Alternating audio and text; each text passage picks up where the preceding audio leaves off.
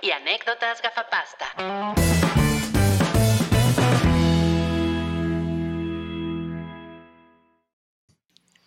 Hola, ¿cómo están todos? Eh, muchas gracias a las personas que nos estaban esperando ahorita en el streaming en vivo, pero pues es que estaba dura la lluvia y Gabri le está soplando al teléfono porque se le mojó. Ay, sí, no, bueno, me, ahorita me acaba de pasar de todo en la, en la última media hora que, me viene caminando de Reforma 222 a mi casa. Gracias, esta- Didi. Yo estaba, yo estaba especulando que, que te habías ahogado. Ajá, estaba diciendo que tal vez estabas ahogado. Dije no. Estoy, estoy, estoy chiquite, pero no tanto. Que Oye. C4, Ji- C4 Jiménez iba a reportar ahogamiento. No, deje- un enanito en un charco. Oye, ¿fuiste la cabra bajo la lluvia? sáquenlo, si seré la cabra bajo, Bajo la, la lluvia. Uy, hubiera cantado eso, ¿eh? Sí. No, no, no, qué tremendo. Mira, afortunadamente, la película que fui a ver, porque además a eso fui, fui al cine, no estuvo nada mal. O sea, si hubiera estado mala, güey, no, hubiera ido a ver Indiana Jones y no, no, no. O sea, Pero- probablemente sí estaría fuera de mí. Pero pues, Gabri, también es nuestro trabajo ver, ver cosas malas para que No, o sea, los, sí, para que los amigos que, que, que, que nos escuchan y nos ven el hype se, se, se ahorren la vuelta, ¿no? Exacto. O sea que eres un héroe, claro. eres un héroe. Es claro. correcto. claro. Sí, sí, sí, sí. Pero bueno, miren, aquí andamos, aquí andamos. Aquí andamos, ese, ese fue Cabri que viene mojado y también está Jam, wake me up before you go, go. Hola. hola, Jam, Jam. Hello. jam, ah, sí, jam. Jam. Dice Me Jam. encanta ¿Cómo están? jam. Ya sé, se me- hace ratito estaba en videollamada con mis papás y me dijeron, oye, vas a estar en el hype. Y yo, sí. Me dice, pero ¿qué- ¿de qué temática va a ser? ¿Qué nombre te vas a poner? Y yo, ay, pues no sé. Pero a ver, ¿de qué vas a hablar? Le dije, ah, pues vamos a hablar de Guam. Y ellos así pensando, le dije, ah, no manchen, pues tengo que ser Jam. Y ellos, ah, sí. Entonces, claro. fue gracias pero- a ellos. En realidad, eh, cuando, cuando sale Yamel, más bien debería de ser. claro. Like Careless Whispers, ¿no? Ah, muy bueno. es tremendo, Que, a- tremendo. que alguien grabó una versión en español, no me acuerdo quién, y, le, y se llamaba Reina del Caribe. ¿Qué? Ay. ¿Por qué? No sé. Pues mira, el, el título en español de, de Careless Whisper era Murmullo Inoportuno. Ajá, sí. Ok, Sí. también. Pues pues está bien, es ¿no? Murmullo inoportuno está bien. Suena, Sí, suena. Murmullo inoportuno. Ese es un pinche rolón gigantesco. Gigantesco. Sí lo es, eh, sí lo es. Vamos a hablar del, del documental de Guam hoy. Y también está por aquí Abel Les Falle. A ver, ¿por qué te llamas así, Santiago? Porque ese es el, nom- el, el nombre este, de nacimiento de, de Weekend, es Abel Tesfaye. Ah, Pues Claro, como, claro. como de Idol salía bien. tan culero, pues es Abel Tesfaye. Oye, oigan, ya nos están poniendo que la persona que cantaba eh, Carel's Whisper en español con el título era Pedrito era Fernández. Pedrito Fernández. Lo encuentro muy apropiado. Ahora ya me dieron ganas de escuchar eso. No, pues qué asco. Reina del Caribe. Bueno, entonces, ahí, ahí tienen por qué Santiago se llama hoy Abel Les Fallé, porque él nos va a platicar de The Idol, vamos a llegar a eso en algún momento. Qué horror, pero Oye, o sea, pero tengo una pregunta. ¿Ya, ya salió todo de Idol? ¿Ya se ah, acabó? ya, ya se acabó. Ah. ya se acabó, Fue el, el domingo se acabó. Y para siempre, ¿no? ya se acabó. Ojalá. Sí, sí, sí, sí, sí, sí. Ahí lo tienen. Y pues yo soy Lecucles y les doy la bienvenida a nuestro episodio 488. Hoy, hoy vamos a hablar de espantos. Yo Uh. vi, yo vi la, la nueva película de mm, Insidious, que aquí se llama La Noche del Demonio. Para sorpresa de ¿Qué, nadie. qué- esta, qué, pa- qué parte es de Insidious? Es la 5. Mm. Es la 5, y... pero como que no es la 5, como que es más bien la continuación de la 2. Es una cosa medio Ok. rara. Mm, Pero bueno, eso, ahorita- bien. Ah, ahorita les, ahorita les platicamos. Y pues, de nuevo, gracias al sótano del Titanic, que ya está presente aquí. Por su paciencia. Sí, gracias, gracias por su Sí, paciencia. una y- disculpa, me, me, me interrumpió la lluvia. Y pues, pues bueno, ¿qué les parece si comenzamos directito con las reseñas, con lo que vimos en la semana? No.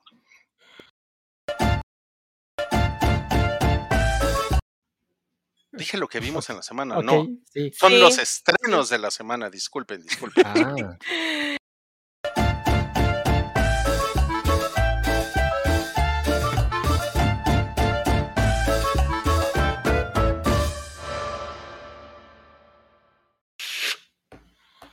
Muy bien. Y ahora sí, ahí van los estrenos de la semana. Nuestro primer estreno es el documental de Wham que salió en Netflix ayer. Y de esto nos va a platicar la señorita Yamiana. Oye, oye, ya, ya, nada más se llama Wham el documental. Mm. Nada más se llama Wham. Se llama Guam. No se llama Wham Murmullo Inoportuno. Pero ha estado muy chingón ese nombre.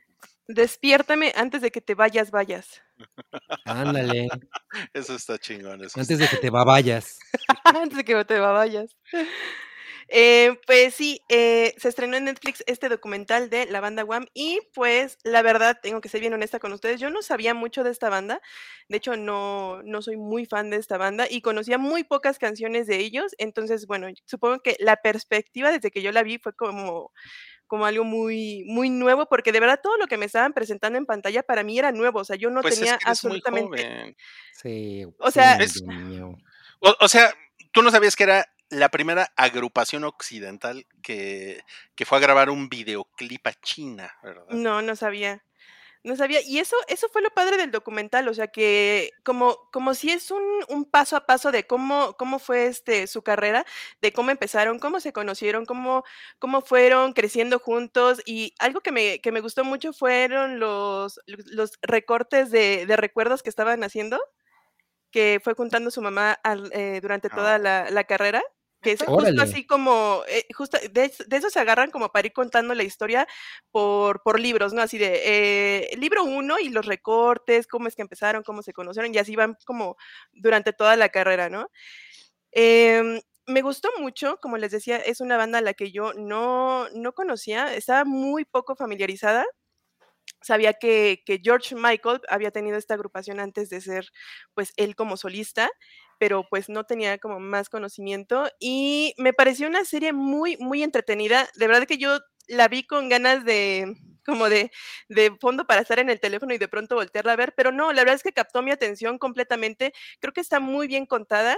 También creo que está contada como muy mesuradamente. Siento que no ahondan en muchos temas que, que en un momento le voy a empezar a cuestionar a Rui porque quiero saber cómo, cómo, cómo se vivía eso en la época en la que ellos estaban siendo como famosos. Entonces, este, tengo como algunas dudas de ahí. Em, pero en general la disfruté muchísimo. Si ustedes, yo creo que aquí todos saben de la agrupación de Wham y quiénes son, Claro. todo eso. Oye, no, Pero- mira, ahí, Jack Fan nos pregunta, ¿alguna canción famosa de esos chiques? ¿Cómo, ah. cómo que? Que- ¿Cómo O sea, estaba posible? Wake Me Up Before Before you You Go, go, Go. go. Estaba esa, estaba obviamente.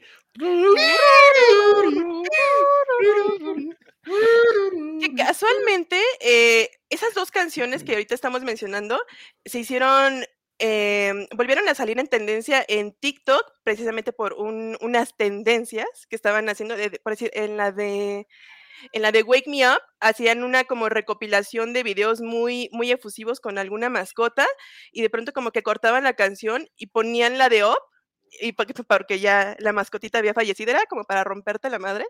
Entonces, de ahí otra vez esta canción como que volvió a sonar en TikTok y otra vez como que remontó Órale, esta canción y claro. mucha gente empezó a conocer de ahí, pues no sé si a Juan, pero sí a George Michael otra vez. Entonces, eso, eso me pareció como interesante, ¿no? A ver- a Obviamente ver no lo si- mencionan aquí.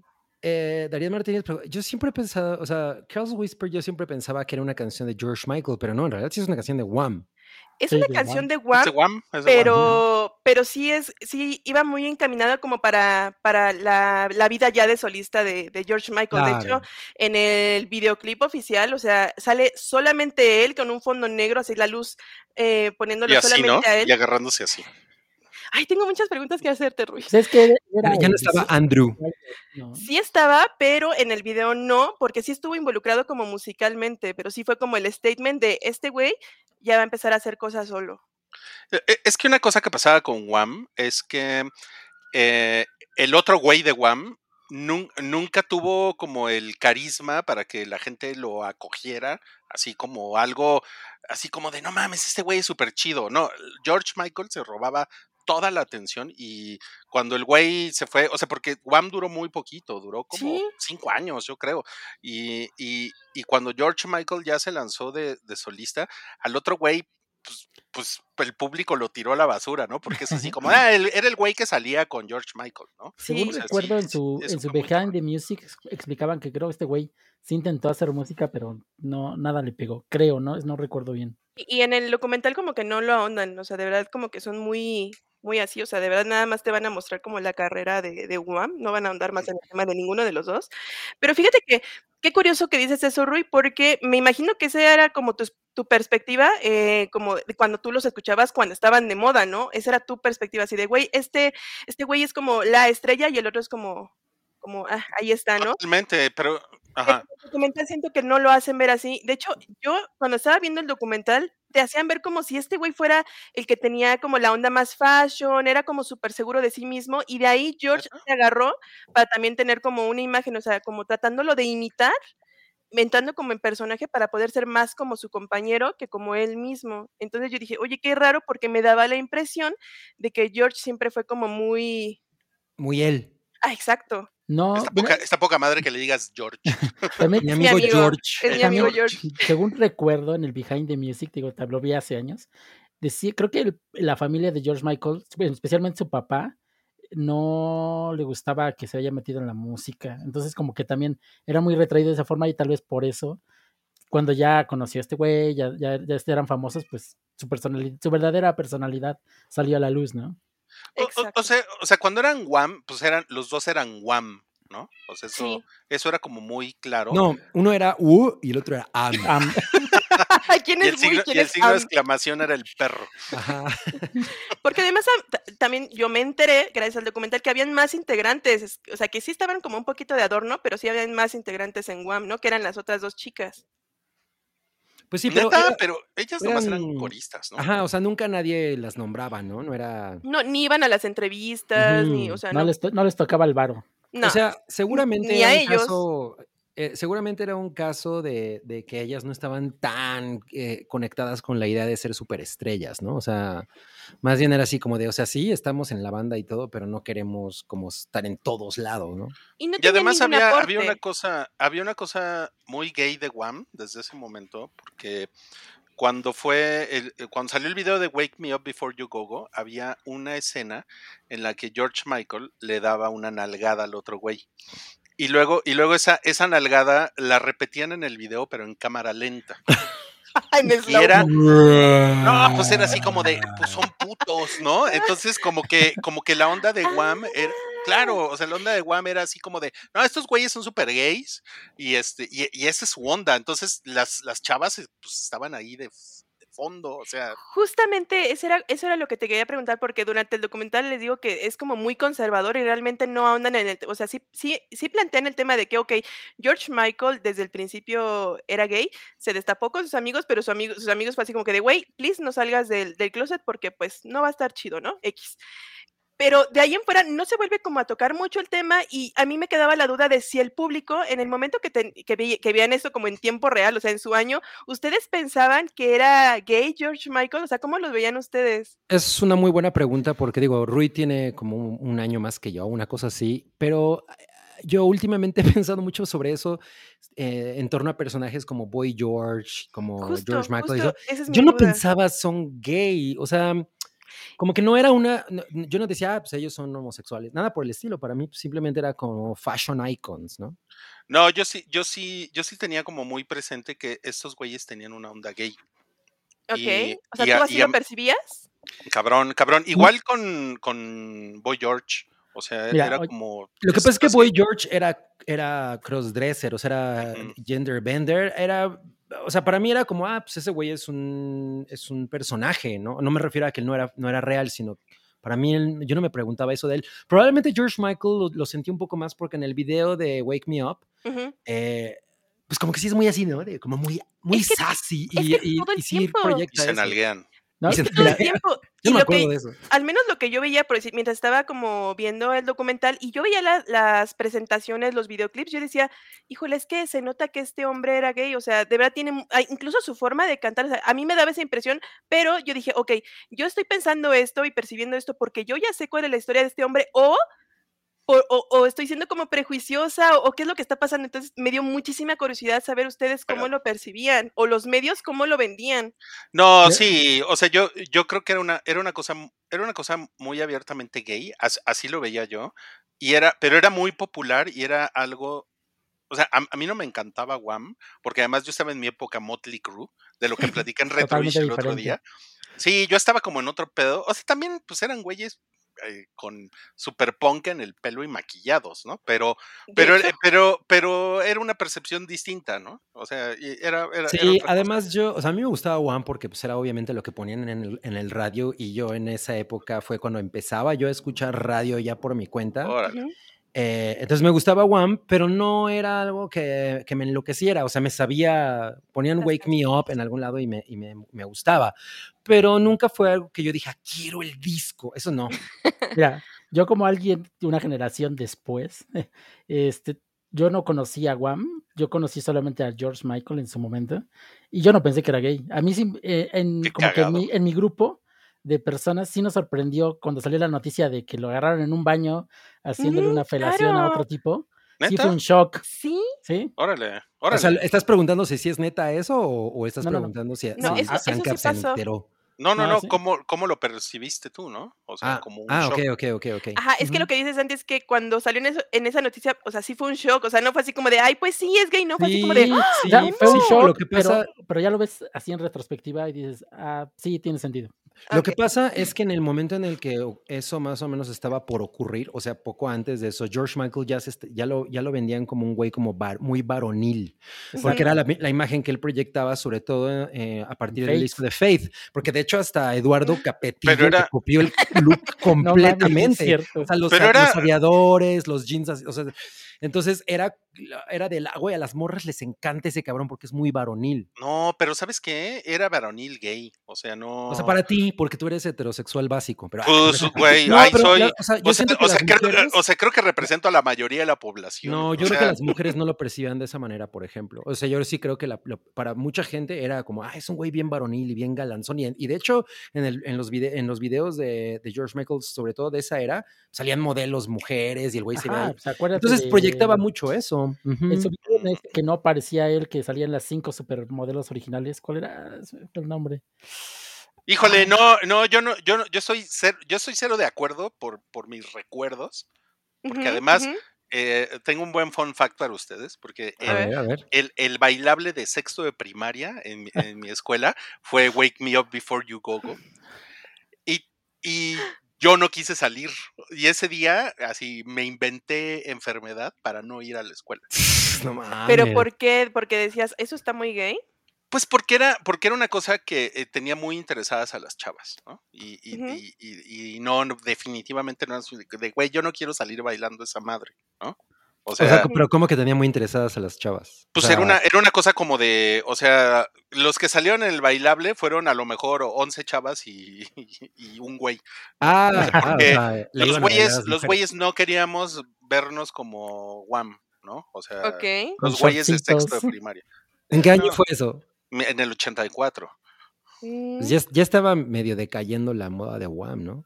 No, estaba como no, justo en el tope. hot, O sea, en ¿Sí? el 84 fue como su mejor año cuando tuvieron como Mm. más éxitos. Creo que fue el año en el que sacaron le de Last Christmas. I you my Claro. heart". But the very next ¿Qué, qué gran canción de Navidad. Es de Es mis enorme, canciones favoritas de es Navidad. enorme. Es maravillosa. Sí. ¿Qué tal? Aquí ponen.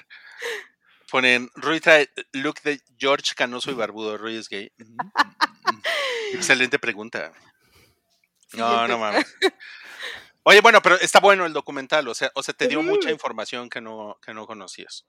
Muchísima, y sí, este, sí me hizo cuestionarme como de, les quiero preguntar a mis papás cómo ellos es que concibían esta imagen, ¿no? O sea, para ellos era gay o para mi mamá era, era súper atractivo, o sea, como que sí me dieron muchas ganas de preguntarles cómo lo, lo vieron ellos, porque pues obviamente yo lo veo desde una perspectiva pues ya con un prejuicio, entonces me pareció muy interesante, creo que, creo que vale la pena ver, o sea, es un, es un documental muy, muy cortito, o sea, dura como hora y media, se va muy rápido, está muy entretenido, entonces mm, si les gusta Wham, véanlo. Si no les gusta Wham, puede que les guste Wham. Mira, Robot nos dice, mi, mam- mi mamá confirma lo que dice Cabri. Si era galán varonil y fue sorpresa cuando se destapó. Qué les interesante. digo, les digo. Justamente, Está- es que es eso. A mí me daba como mucha duda eso. Ajá. Está cagado, está cagado. Y bueno, y si les interesa la cultura ochentera en general, creo que es, creo que es, impor- es, es importante Guam. No, es, Sí, es muy, importante muy, Guam. muy, muy, muy. Yo Eh, pensé que era un comercial de Retrovish. No, no, no. además- Oye, eh, ¿es una serie o es una Es, documental, es una película, o sea, es un documental. documental de una sola vista? Una hora y media nada más, eh, de inicio Ay, qué a bueno, fin. porque me queda la cuando son varios. Sí, está muy padre. Además, tienen como. Algo que me llamó la atención es que tienen muchísimo, muchísimo material, como de todas las épocas que, que ellos tuvieron. Entonces, eh, como todo ese material recopilado está muy, muy bien hecho, está como muy bien estructurado. Me gustó mucho. Cliché bien ahí. Qué Sí, chingón. Pues este, yo, este yo lo, yo lo voy a ver ya. Sí, velo, este velo. es el, el primer estreno de la semana. El documental de Guam está en Netflix y se Así estrenó es. ayer. Si le quieren echar el ojo.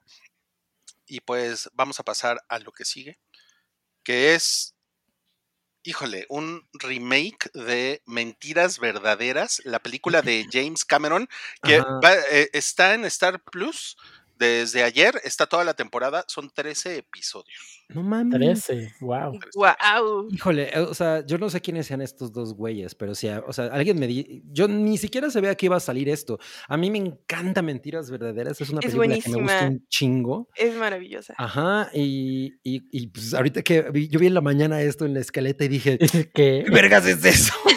Además, llama- ¿qué van a Se hacer? llaman este, Steve Howie, es el, el papel de Harry Tasker, el que es Arnold Schwarzenegger. Ajá, y ella se llama Helen. Gi- Ginger Gonzaga, que es Ah. el personaje de Helen. eh, a él, a él lo reconozco de una sitcom así del principio de los 2000 que se llamaba Arriba, que salía Arriba McIntyre y ese güey hacía un papel ahí. Ah, claro, en Riva. fuera, jamás lo había visto este cabrón en otra cosa. Híjole, que yo, yo debo admitir que me parece que la historia, o sea, la, la idea de True Lies da mucho, o sea, sí me interesaría ver qué chingados pasa con esos güeyes, pero esto no me, o sea, yo veo esto y no pienso en True Lies. Definitivamente no. O sea, no mames, los güeyes no tienen nada que ver con los personajes de Jamie Lee Curtis y Arnold Schwarzenegger. no. Bueno, ella, ella, no ella parece Patty Manterola, ¿no? Ándale, sí, bueno, por lo menos en esa foto. No, mames. Yo siento que la Ah. historia no da para, para serie, o sea, o sea, ves la película, ves la historia de la película y como que no siento que, que orgánicamente dé como para una serie de tantos capítulos, creo. Sí, no, bueno, 13, no. O sea, yo, yo creo que una serie de, de 8 está decente, como de, ah, lo que estos dos cabrones hicieron ya después de que los dos se convirtieron en agentes secretos, estaría muy chido. Pero si hay algo que la película tiene es que el carisma de Jamie Lee Curtis está muy perro. O sea, obviamente está cagado ver a Schwarzenegger como, como el, el, el Como él papá. Eh, Sí, pero como este, este, como un padre ahí, como todo, oye, esposa, esposita, te tengo que contar algo, ¿no? O sea, está chingón. Pero ella se roba la película Sí, de una manera muy perra. Entonces, Pues o es sea, que está bien buena en esa pues no, película. es que no es solamente eso. O Es sea, toda la actitud que tiene. el hecho de que La pase de esta, de esta esposa aburrida, como, ah, bueno, pues ya ni modo, a, a- a la mujer cabroncísima en la que se convierte, es muy chingón. O sea, la verdad es que esa evolución es un momento maravilloso. Y, y, pues, si, la- y si estas personas no tienen ese, ese poder en pantalla, pues ¿para qué, no? O sea, eso es gran parte de lo que hace esa película. Miren, para, para los que se preguntan de qué se trata Mentiras Verdaderas, es, es sobre un espía internacional que trabaja para una agencia de, de inteligencia y su esposa es una profesora de idiomas que está cansada de su rutina y que descubre que su esposo lleva una doble vida. O sea, pa- al parecer la primera temporada trata de eso, como de la historia básica, y creo, creo que la intención era justo lo que decía Cabri, ¿no? Como que la segunda temporada fuera, ah, ellos dos ya son espías, ¿no? Ok. Ujú. Pero ya cancelaron la segunda temporada. Ah, eso O quiere sea, decir no que, le fue entonces, bien. que entonces la van a quitar en una semana esta serie, porque es lo que está haciendo Star últimamente. Por si quieren Cancelan, verla. a la semana la quitan. O, o sea, digo, para, para que lo sepan, eh, esta serie no tiene segunda temporada, entonces si se animan a verla, eh, sep- sépanlo, ¿no? O sea, esto, o sea, eh, nada más van a ver los tres episodios y ya no hay más. ¿no? Aprovechen los Pues, pies. que ahí quieren nos cuentan cómo están, porque la Creo verdad que es que yo no, yo no estoy. O sea, y, mismo. y- y- ¿y Cameron tiene algo que ver con esta serie? No Seguro, creo, No. sí. seguro pagó. Digo, nada más le pagaron por pagaron. el nombre. Qué ¿no? nada, nada más está inspirado en, En, en- órale. en la película. que Mira, están poniendo mucho que B19 dice, de acuerdo con Ruiz, me di cuenta de que Jamie Lee Curtis estaba buenísima en True Lies. No, no mis amores. Jamie Lee Curtis estaba, Jamie Lee Curtis estaba buenísima en Trading Places, donde la hace de prostituta eh, con Eddie Murphy y Dan Aykroyd. Ahí- desde ahí se veía que la mujer era una cosa espectacular. Híjole, Esa- pero, esa en, no la pero, vi. en True Li- pero en True Lies fue una locura. Sí, o sea, en Sí, True Lies se era acá- convirtió como sex symbol, Eh, ¿no? O pero sea, con también esa película. Y pero también creo que es el efecto justo de que la ves así como toda abu- aburrida, supuesto, ¿no? O sea, es el efecto Betty la fea, ¿no? Justamente, Claro. el de que, ay, nada más tiene lentes, quítenle los lentes, ya dejó de ser fea. Ajá, exacto, exacto, exacto. No, sí está muy, está muy cabrón. Yo sí, sí me acuerdo que le dediqué algunas. en los- No, güey. ¿En serio? Entonces, esta serie le fue igual de mal que a Fatal Attraction, ¿no? Porque también una, es una película. Hicieron una de Fatal Attraction. Sí, hicieron una. sale, eh, eh, Joshua Jackson y Lizzie Kaplan. Está también en Paramount Plus, creo esa. Y también creo que ya la cancelaron. O sea, teniendo la, la oportunidad de hacer atracción fetal, hacen atracción fatal, güey. Están, está muy mal, güey. Está muy mal eso. Oigan, a ver, tenemos unos superchats. Cosas en VHS nos dice, nos deja 5000 clips y dice, hola, tengo una duda, no soy de México. ¿Qué serán CLP? Pesos chilenos. Ah, Ah, es anti-baby. Ok, hola, cosas en VHS. Un saludo a Chile. Dice, tengo una duda. No soy de México, pero siempre me da risa cuando dicen. Milik, aunque no sé qué diablo significa. Licenciado, efectivamente. Un abrazo y gracias por el hype, los cafeciwis, los Geek Fight. Pues sí, Ah, eh, Milik, es que Milik es una, es, es como un, un término que utilizan los oficinistas aquí en México los eh, que- godines. los que se les llama los godines, que es como para dirigirse entre ellos, ¿no? Es así como todo mundo es un leak. Aunque no sean leaks. Aunque no sean leaks, o sea, como que originalmente era así como de yo sí fui a la escuela, entonces soy un leak, ¿no? Eh, pero pues la verdad es que ahorita ya es como de, no, mi leak, está, está bien dura la inflación, por ejemplo, ¿no? O, o también depende del, del campo de trabajo, pueden ser ingenieros, mi Inge. El Inge, el Inge. sí, sí, el doc, ¿no? El doc. Ajá, sí. Es el licenciado. Sí, sí, sí. Pero bueno, Muchas mu- gracias. muchas gracias a Cosas en VHS por Muchas su gracias. Eh, tenemos aquí uno, pues el, el- el que faltaba de Rubicel. Manden un saludo a la bella Airosa. A ver. Saludos. Saludo a la be- bella airosa. Bello Airosa. Saludos. Bello airosa. Habrá el- el- el- el- la señorita que gane mis pachucas será Miss Bella Irosa. Ay, sí. Seguramente sí. Tenemos acá otro superchat que dice: C4 Jiménez me podrá dar la nota roja de la semana. A ver, cabrita, hablan. Eh, pues es que no, C4 Jiménez no es, eh, ahorita está en problemas, entonces no, no puede, ¿no? O sea, De yo hecho, creo sí que está en sí, problemas. sí está en problemas, no, no- no- no sé cuál vaya a ser la nota de roja de la semana, pero me, me enteré que un carrito de tamales chocó con un carrito de, de, de, ¿cómo se llama? De elotes y pues eso es muy grave. Ay, güey, Una- no. Una pérdida muy Una pérdida millonaria. Ajá. Güey, o sea, es, es horrible cuando, cuando alguien, alguien pasa algo así, todos los elotes se riegan en la calle y ese tipo de cosas. Hay, No, rap- ¿Y hay, pues es- y hay rapiña? hay rapiña. sí. La rapiña. La rapiña de los elotes. Pues esa más bien fue la, la nota gourmet de la semana por C4 Jiménez. Exacto, la- eh, fue, fue gourmand. Exacto, muy bien. Gracias a Fernando R por su superchat. Y vamos a seguir con los estrenos de la semana. Tenemos este estreno que es Misántropo de Diamond Films, que salió el día de hoy y tenemos una reseña de Cabri que ya la vio y nos va a platicar. ¿Qué tal, Cabri? Pues miren, esta película es de esas películas que durante que los trailers le estuvieron pasando durante mucho tiempo, ¿no? Que así de, ay, a ver cuándo se estrena esto, güey, porque lleva mucho tiempo, ¿no? Eh, ahí circulando.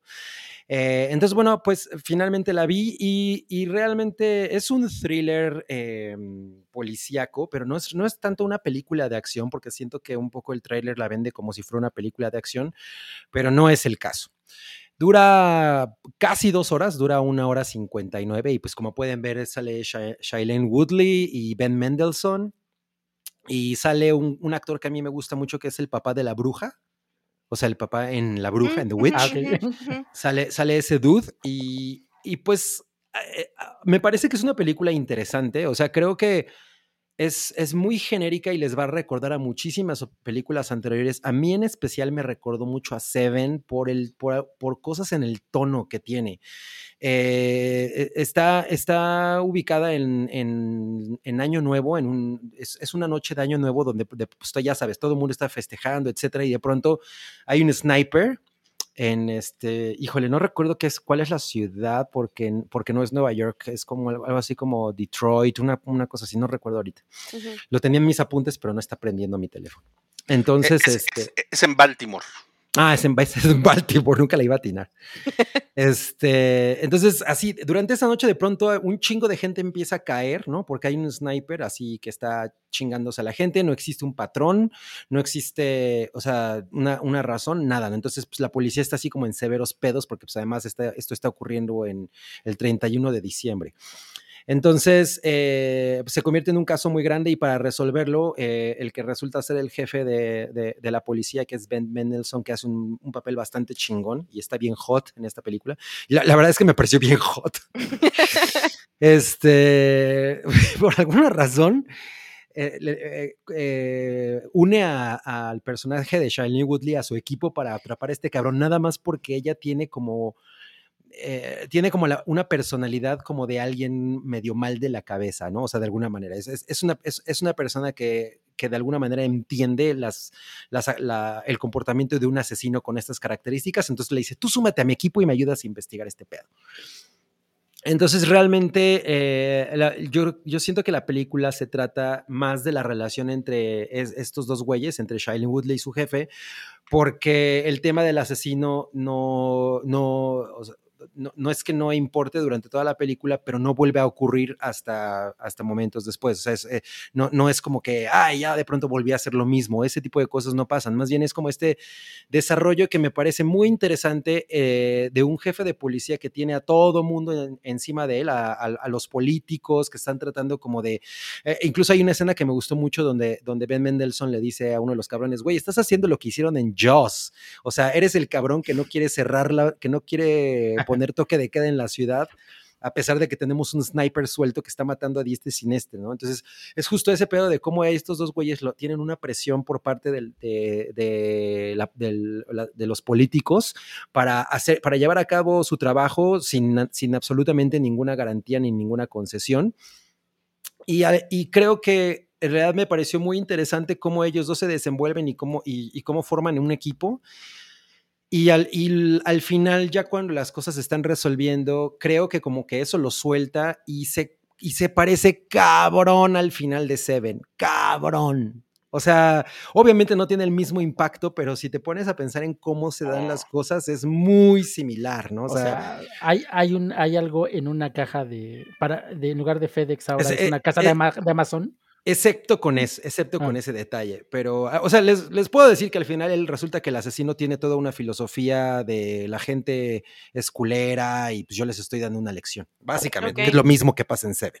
Uh -huh. Y entonces, precisamente por eso, desde a mí, a mí, al principio, incluso la manera en la que está fotografiada, que, que son colores así muy, muy este, monocromáticos, la lluvia, todo. O sea, eh, me recordó muchísimo a Seven en ese sentido, pero no tiene, obviamente, el nivel de impacto de, de aquella película película. Sin embargo, me pareció suficientemente pasable. O sea, creo que sí, sí te diviertes si te gustan este tipo de thrillers y, y pues no es una basura, ¿no? O sea, tampoco salía así como diciendo, no mames, pinches dos horas están de la... No, la verdad es que me, me, me, gustó mucho. Los personajes en especial me gustaron mucho. O sea, ellos dos me cayeron cabronamente bien. Eh, eh, bueno, no, no les voy a decir muchas cosas porque hay, algunos puntos que son importantes sobre, sobre ellos como personajes, pero hay otras personas que están involucradas en, en- la investigación y en, y en el círculo de ellos, en el círculo familiar, que me parecieron también personajazos. Entonces, simplemente por eso y como ellos lo hacen a nivel actuación, creo que es, que es bastante decente. O sea, de cinco estrellas yo le daría tres y media.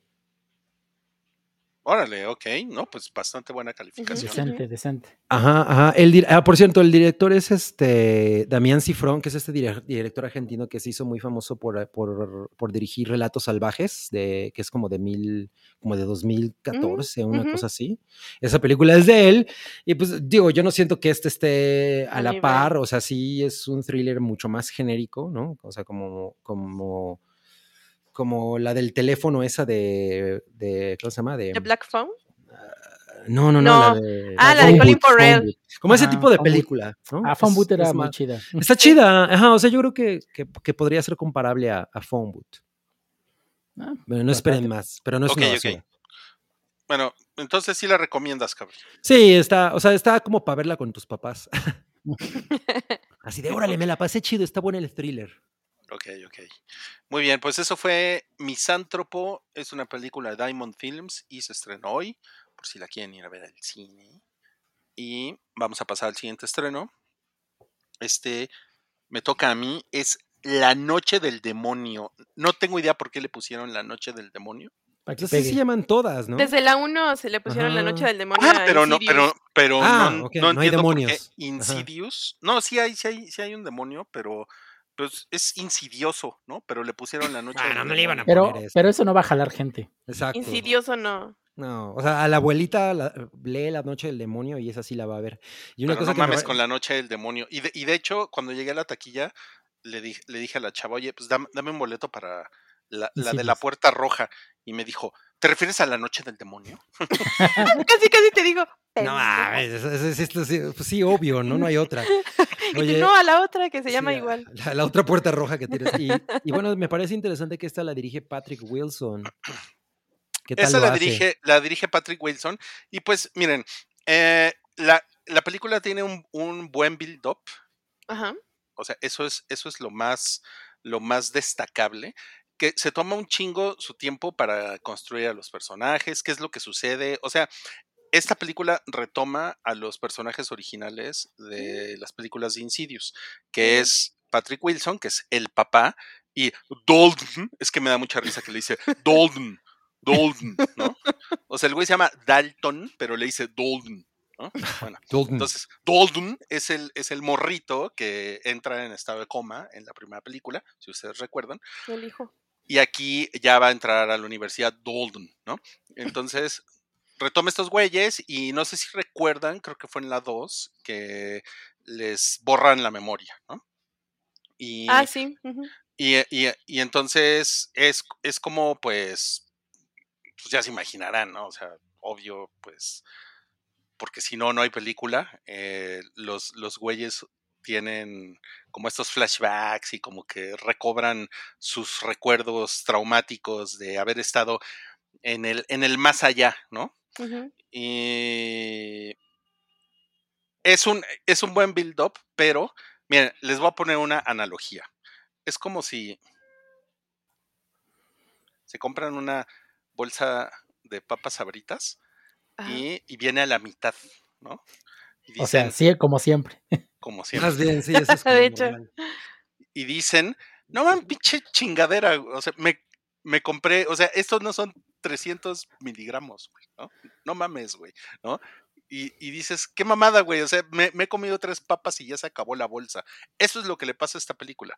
Tiene buen build-up, pero acaba en chinga y el final es anticlimático. Es así de, güey, neta, este fue el final.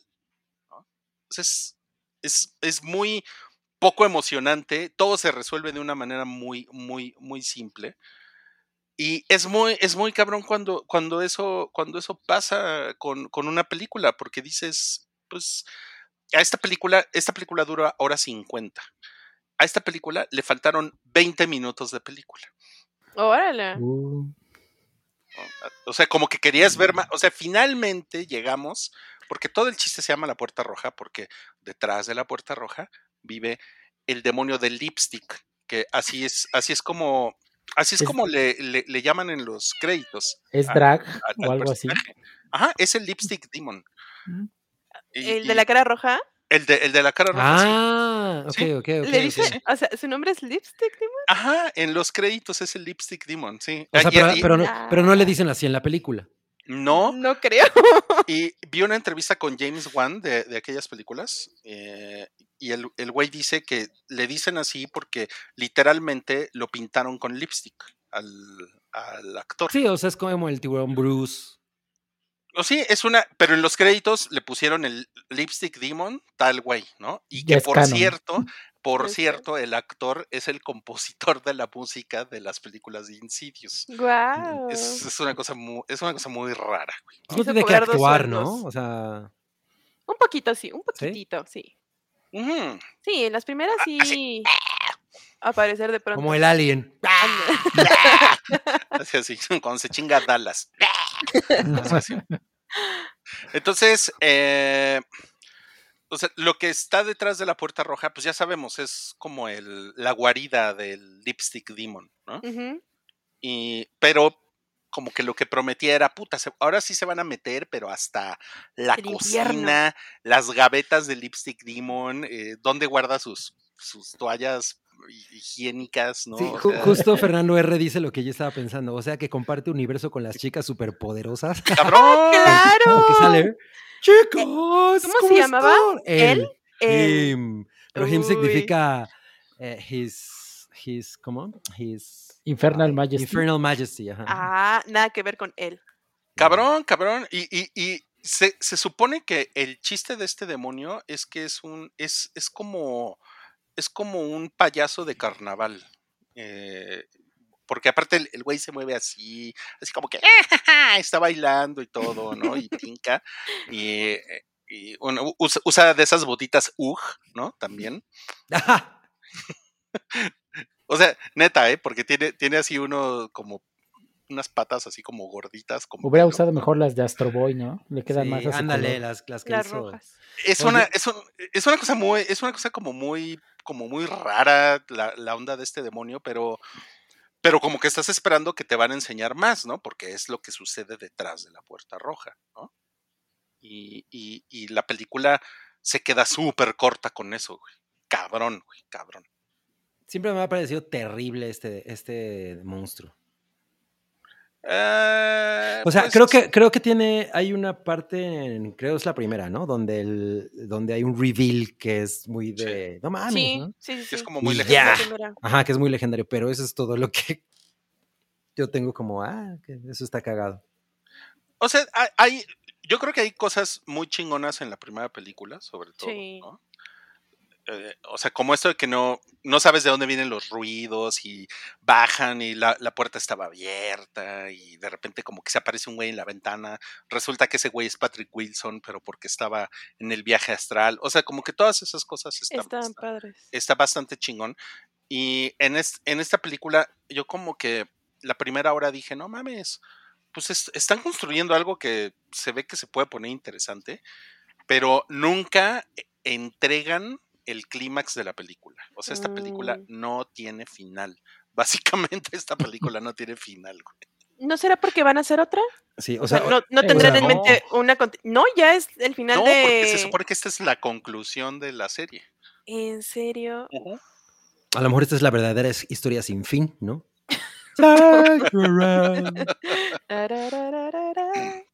Entonces, eh, pues, con todo el dolor de mi corazón, porque yo, yo me le he pasado cagado con estas películas, porque yo soy muy fan del jump scare y todo eso. Eh, sí, a huevo. Y además, la, la fui a ver a un Cinemex, que ahora sí, le tengo que aplaudir a Cinemex, porque tiene, tiene unas salas que, es- que son este, Dolby Atmos, que supongo que son medio nuevas, y la fui a ver a una sala Dolby Atmos. No mames, sonaba así. Yo estaba haciéndome de la popó de la felicidad, de lo chingón que sonaba. Sonaba cabrón, güey. ¿no? Entonces, eso estuvo muy bien. Pero como la película, como esta es una película sin final, la película de Darth Maul, como nos pone Ariel Martínez sabido, ¿no? Aquí. eh, No mames, no, no la vayan a ver al cine. O sea, espérense a que salga en Prime Video, definitivamente. Mm, Es triste. Y mándenos sus dibujos del fin, de lo que, cómo se imaginan el final. Con Darth Maul. Cuando tenía cabello. exacto, exacto. Y pues bueno, eso es lo único que les puedo decir de La Noche del Demonio. Pero ¿cuántas estrellas le diste? Yo le di dos y media. Le, le di dos y media. Le pude haber dado dos, pero, pero creo que Patrick Wilson se esforzó. Ok. Y, y la película, pues, está así como bien, como bien filmadita. O sea, nada más que sí me preguntó, ¿por qué no hizo fin, por qué no grabó el final? ¿Qué Se tal? le acabó el eh? Qué presupuesto, a raro. lo mejor. ¿Por qué le habrá dado hueva a grabar el final? Qué raro. Sí, o sea, como que se les acabó la, la película, ¿no? Y ya, güey, cinco minutos y ya, güey, ¿no? Porque se nos está acabando el rollo de la película. El Raro, raro, raro. Pero bueno, vamos a pasar al siguiente estreno de la semana. Esta la vio Cabri, por eso se nos estaba mojando y se nos estaba ahogando amigos. ahí en la, en la calle. Es Disco de Oro, es una película de Corazón Films y también se estrenó hoy en cines. ¿Qué tal está Cabri? Pues miren, yo, yo tenía realmente muchas ganas de verla porque por alguna extraña razón le tengo un, eh, un cariño a Casablanca Records, que la película en realidad es la historia de Casablanca Records. Eh, por dos razones. Eh, me- eh, mi tío hace, cuando, cuando estaba yo muy morrí, eh, yo creo que tenía como ocho años, me regaló un sencillo de Kiss, el de Strutter, que de hecho es mi canción favorita de Kiss, y, ven, y era de Casablanca, entonces venía el logotipo de Casablanca y me gustaba un chingo ese logotipo, que, son, que es así como el, desi- que el desierto, ¿no? Están los camellitos y la chingada, entonces me gustaba mucho eso. Y también era la discra de Donna Summer, ¿no? Digo, y tenía otros, a, a otros artistas, pero bueno, esos eran los que yo eh, pues me gustaban o reconocía y entonces pues por eso crecí con, con algún cierto tipo de cariño hacia Casablanca Records y además era muy famoso eh, la disquera porque era una de estas disqueras independientes que tenían unas pinches historias de, de- cómo se hacían los negocios y cómo eran las juntas y ya saben, es- esta cosa del glamour de las disqueras de, de los años 70 y principios de los años 80 donde pues realmente tiraban el dinero y, y tenían montañas de coca y mamada y media, ¿no? Entonces, pues realmente es esta época del, de- de la- del apogeo de, de toda la industria discográfica que, que a mí me, me resulta muy, muy atractiva, sobre todo la de los 70. Entonces, eh, es, la, es la historia de este dude que se llama. Ay, ahorita se me fue el nombre del dude. Se llama. Ah, Neil Bogart. Y las, la producen y la dirigen eh, sus hijos. Y, y es como un homenaje a, a- a este dude y a, y a, pues a todo lo que tuvo que hacer para que Casablanca Records fuera una, una disquera exitosa, porque es de estas historias en las que tuvo un chingo de, pedos. O sea, e- e- el güey perdía y perdía y perdía muchísimo dinero eh, apostándole a artistas como Kiss, justamente, o como Donna Summer, que es muy cagado como ahorita los consideramos absolutas leyendas de la música, pero costó mucho trabajo levantarlos por diferentes razones. Y a mí siempre me ha parecido muy... eh, pues como muy admirable y, muy atinado algunos de los movimientos que, es, que estos güeyes, en especial obviamente el, mero mero Neil Bogart, hicieron para poder sacar adelante a, a sus artistas, como por ejemplo Kiss es muy sabido que era una banda que, na- que, todo, que la gente le gustaba mucho ir a ver los conciertos, pero nadie compraba los discos. ¿No?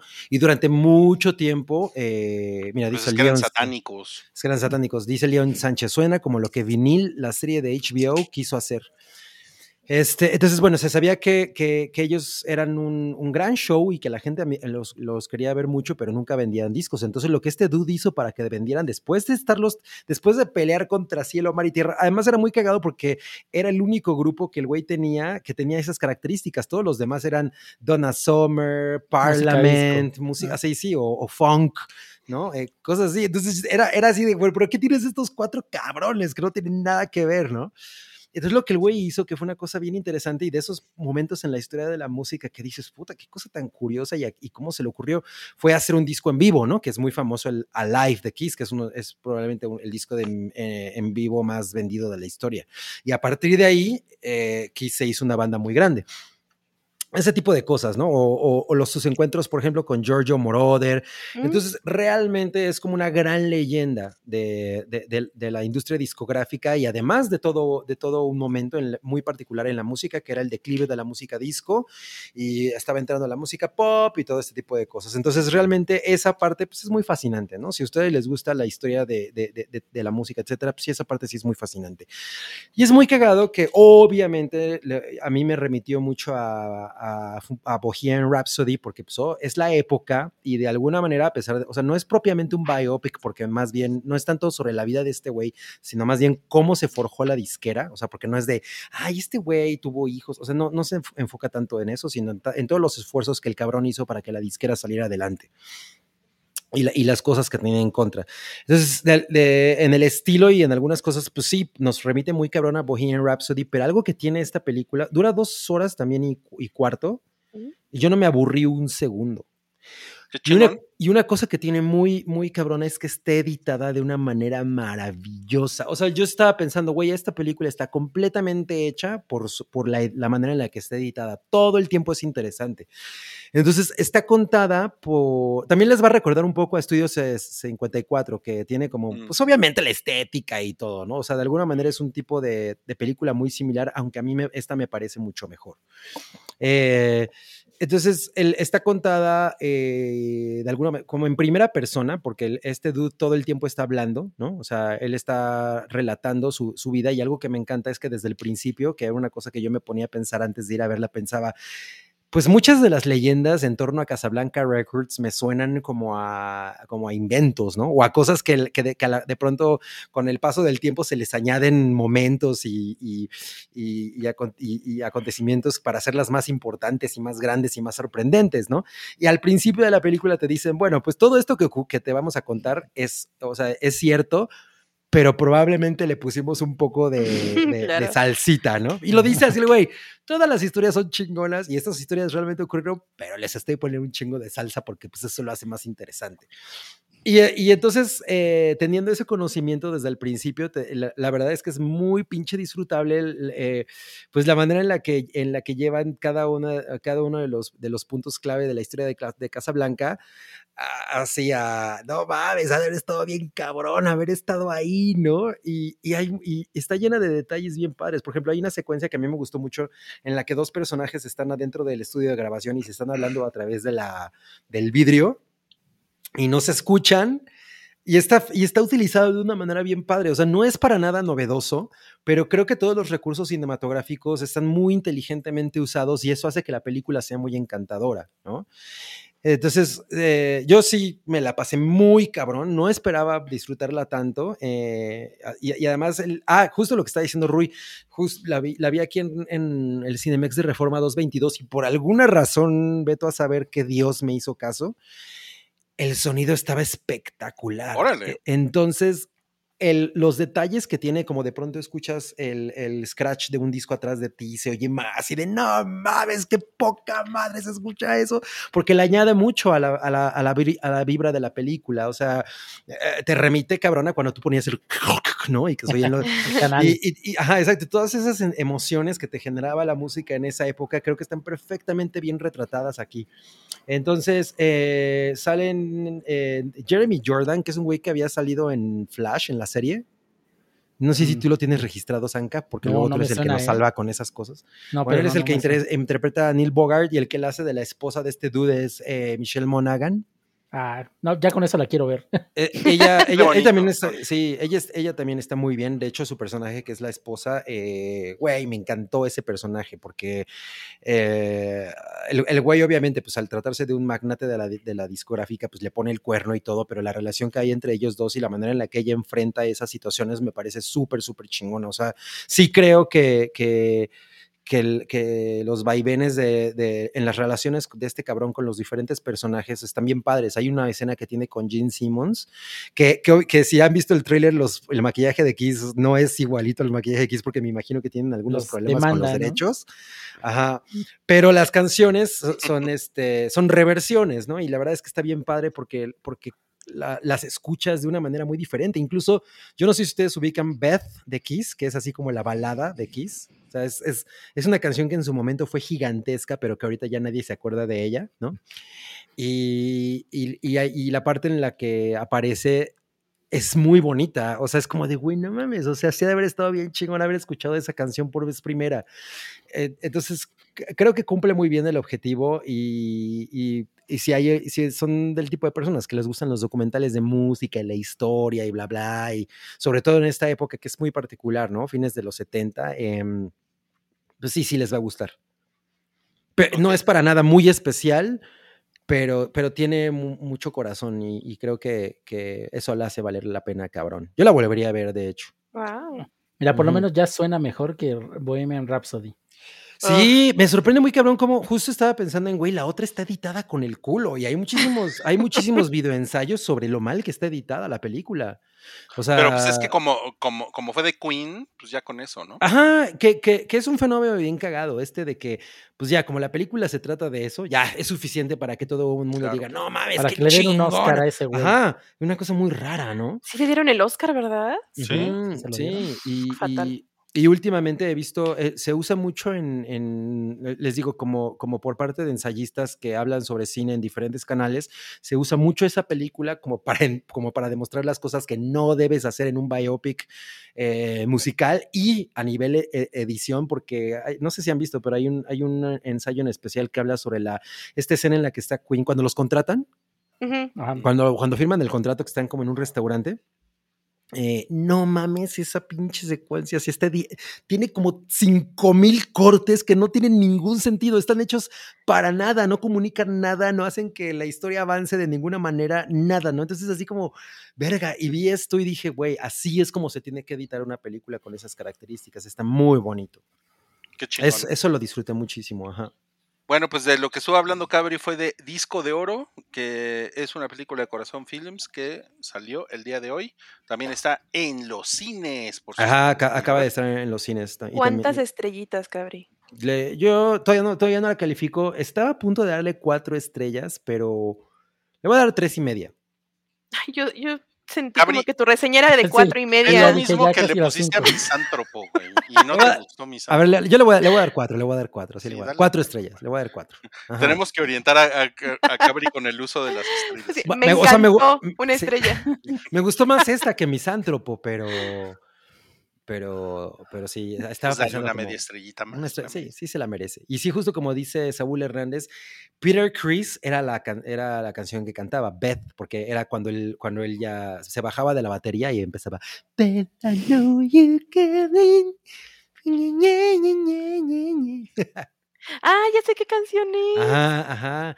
Y, y- y por- y estos momentos en los que, por ejemplo, eh, sale Mo- Moroder trabajando con Donna Summer. O sea, es que yo amo el- todas las historias de, de Giorgio Moroder trabajando con Donna Summer.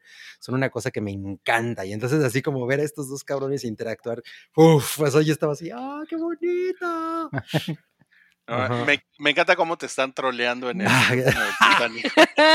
La compararía con Moonfall. Solito te metes en esos problemas, Cabri. Ya sé, ya sé. No, pues vamos. Cabri alone. Vamos a nuestro último estreno de esta semana, que es algo, pues, sui generis, se llama The Horror of Dolores Roach. de es Dolores Cucaracha.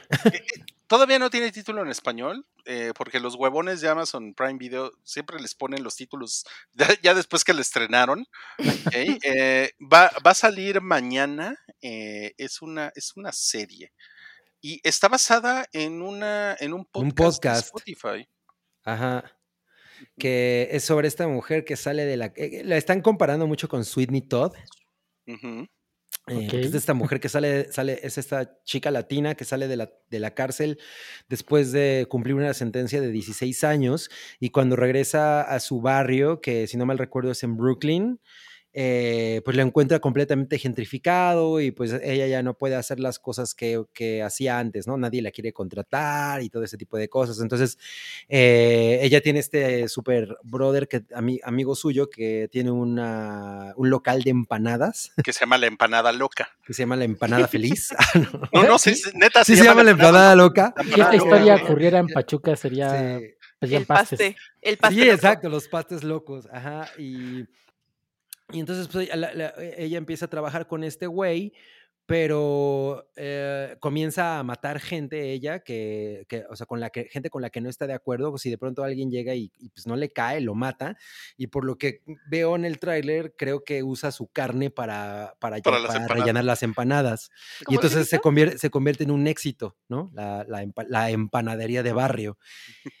Y, y- y, pues por lo que veo el podcast es muy, este, muy fascinante, a la gente le gusta mucho. Esto, según yo tenía, había sido este, autorizado desde, creo, 2014, no me acuerdo una cosa así, ya tenía mucho tiempo tratando de llevarse a, a la, a la- a la televisión y bueno, finalmente lo están haciendo y por lo que he visto en los comentarios está bastante chida.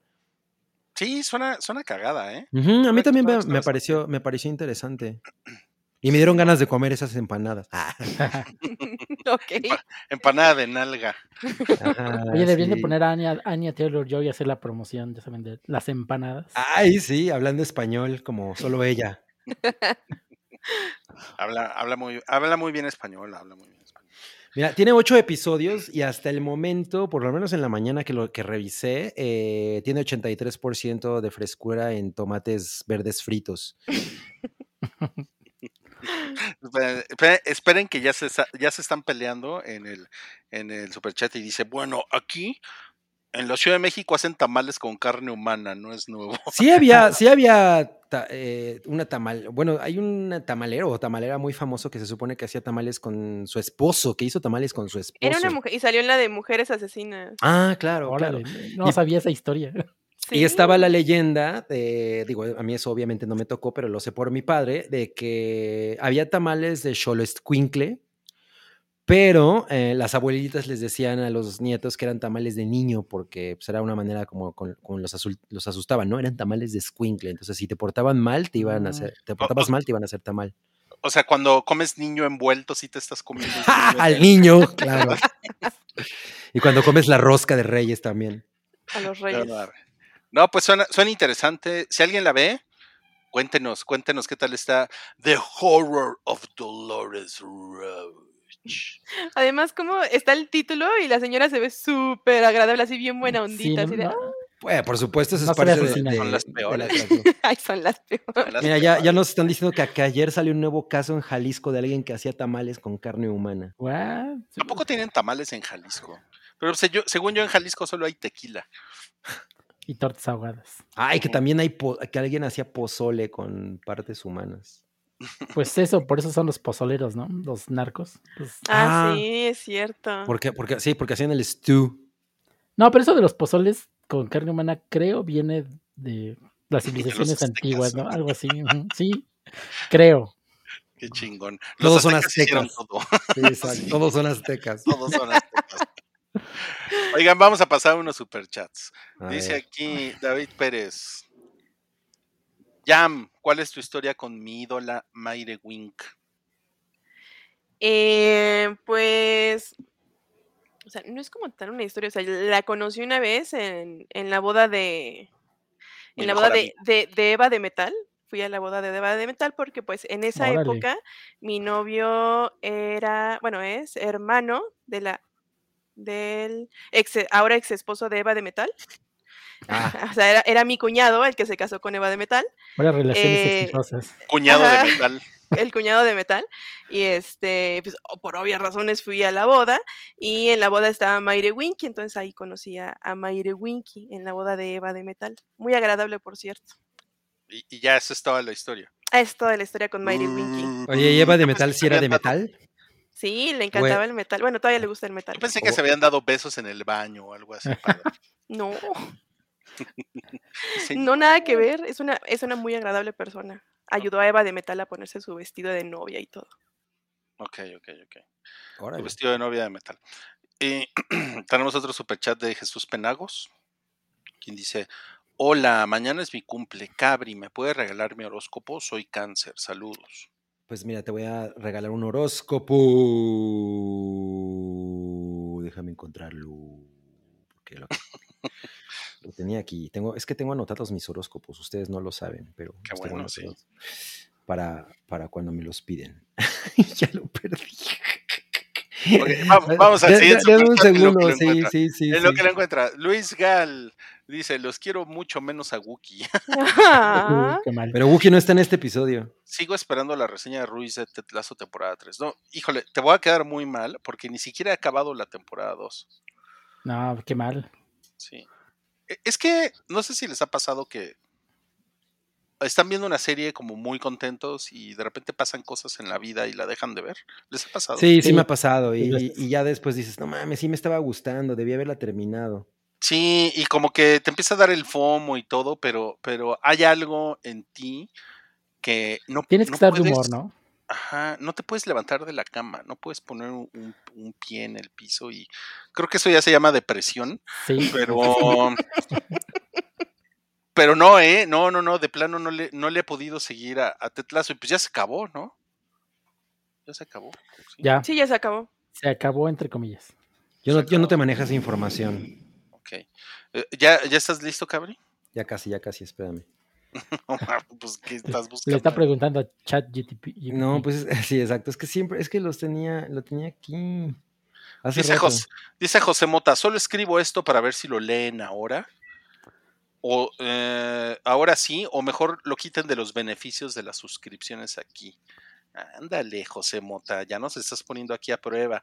Lo que pasa, José, es que los, los mensajes que llegan de miembros de, de membresías de YouTube no aparecen por alguna razón en el chat del stream, ¿ok? Entonces los tenemos que ver en una pantalla diferente, pero sí, sí los leemos. Ahí, ahí Ya estoy. ahorita lo hicimos. Venga. Muy bien, muy bien, muy bien. Ok, vamos a pasar entonces ahora sí al super chat de el horóscopo de cáncer. Por su pollo, cáncer. Las estrellas me han hablado. ¿Qué pasa? Y la suerte te sonríe. Con esa sonrisa blanca, tipo colgate, colgate, como dice Marta de baile. Y dice así tu horóscopo. Un pariente lejano te heredará un carrito para que vendas afuera del metro. Para que te vaya bien, en tu nuevo negocio te recomiendo vender chabacanos afuera del metro chabacano. O semitas al fuera del metro Puebla. O serpientes afuera del metro Mixcoac. O ardillas afuera del metro Aragón. O canguros afuera del metro Oceanía. Los, Ay, los que no viven en la Ciudad de México no tienen la menor idea de lo que estoy diciendo. no tiene ni puta idea. Los astros me han dicho que te gusta la copita, pero si tomas de más, a tu vieja la perderás. Mejor opta por un tepache para que tu mujer no te ponga tache. Tu perro de la suerte es el pincher miniatura tan pequeño como su dueño. Recibe Nice. de mí mucha paz y sobre todo mucho, mucho, mucho, mucho, mucho amar. No, pues estuvo cabrón. Valió la pena la espera, ¿eh? Claro, claro. Totalmente, totalmente. pues muy bien, amigos, gracias. Y nos vamos a mover ahora sí a No, cállate.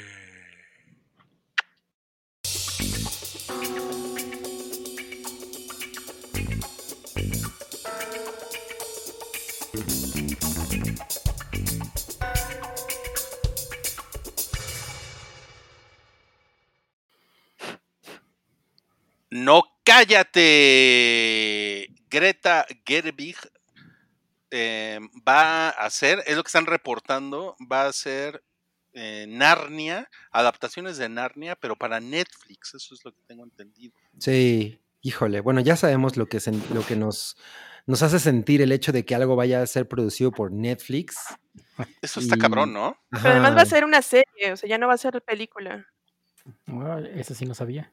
O sea, son, son dos adaptaciones distintas, pero no sé si series o películas, o sea, Yo había visto que series, ¿no? o sea, van a ser dos ya. como miniseries o algo así. Yo también creo que son series. Yo tenía entendido que son series. Let me, let me check. Ah, sí son películas, son películas. Pero ¿Ah, bueno, sí? ¿cómo, pero cómo, ¿cómo ven esto? O sea, ¿ustedes creen que Greta Gerwig es una, es una persona capacitada para adaptar a C.S. Lewis?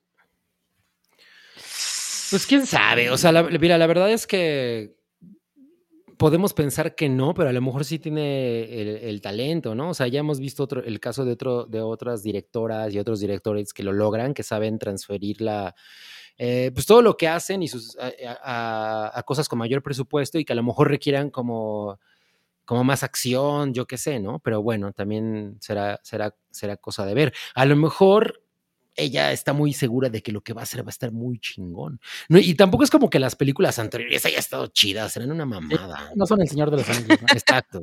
O sea, así como que digas, uy, qué punto de comparación tan cabrón, pues tampoco. No, pero por decir, creo que las personas eh, que crecieron con esas películas, o sea, que de verdad las vieron cuando eran niños, sí tienen un cariño muy especial hacia la saga de películas de Narnia.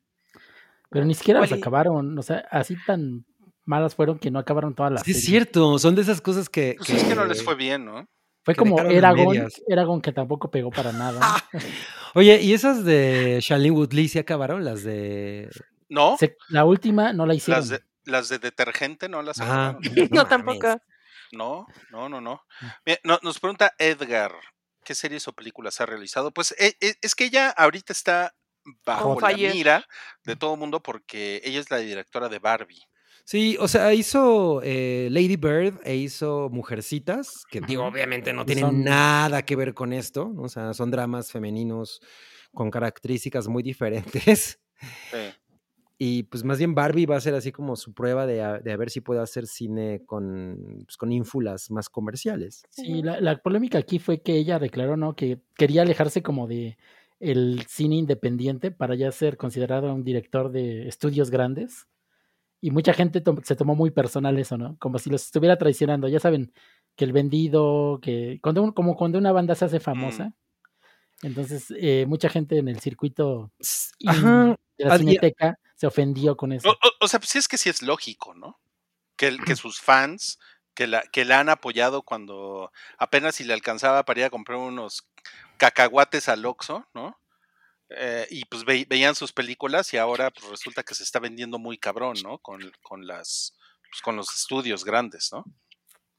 Pues a mí no me parece nada de malo. Acuérdate que, bueno, siempre ha habido el, el clásico de que una para ti, una para mí, de directores así también de reconocidos por su cine de arte, de autor.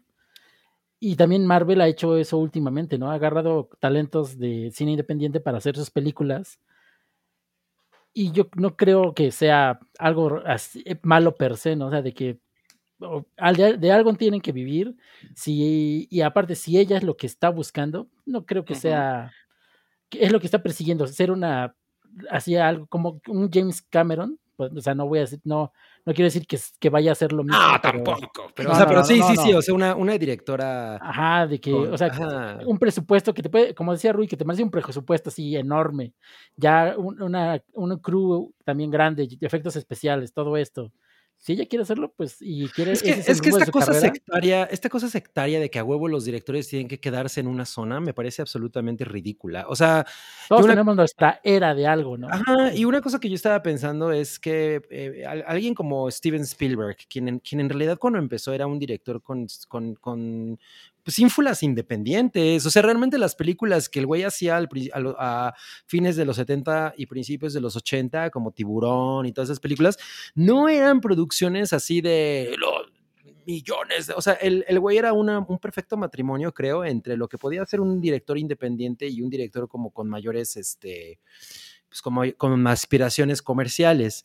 Y las cosas que hizo ahí no nada más son súper chingonas a nivel comercial, sino también son dramas muy cabrones. O sea, todas esas películas tienen esas características. Entonces, yo creo que está chingón que una directora o, una- o cualquier persona que pueda tener, que, que tenga eh, un- una carrera mucho más pequeña, como mucho más... eh, humilde, si lo queremos ver de ese modo, pueda, pueda tener la oportunidad de hacer proyectos grandes simplemente porque le gusta, ¿no? O sea, ¿por qué estaríamos Sí. tirándole caca a esta morra si ahorita está, ya en la, digamos, entrando a las grandes ligas? Era aprovechar el hype que tiene. Sí, o sea, yo, yo, yo estoy de acuerdo con todo eso que dicen. Lo único es que es que una, una, una de las cosas que dicen que es un problema con los efectos visuales en la industria ahorita es que los directores que están poniendo en las películas no saben nada de efectos visuales y eso se vuelve un problema.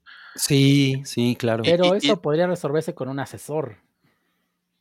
Pero no porque, o sea, a lo mejor se podría parchar el, el problema, Pero hay, hay- hay dos casos como muy claros. Ryan Coogler con Black Panther, que eh, en, un, en un podcast de, de Vulture, muy bueno, por cierto, búsquenlo por ahí, cuentan cómo él no vio la, la secuencia final. terminada. Ajá, sí. Pero también fue porque tenían, nadie- mucha, pre- tenían mucha presión los güeyes que la hicieron. Sí, pero, pero aparte él estaba como en el plan de, a mí me, eso me vale madres, porque yo estoy Háganlo metido en... Ah, ah, entréguenme la secuencia de madrazos. Ajá, que lo haga alguien más, ¿no? Y esa es una gran diferencia con James Cameron, porque James Cameron sí es un director que, que sabe dirigir, eh, pues, secuencias con muy cargadas de efectos visuales, ¿no?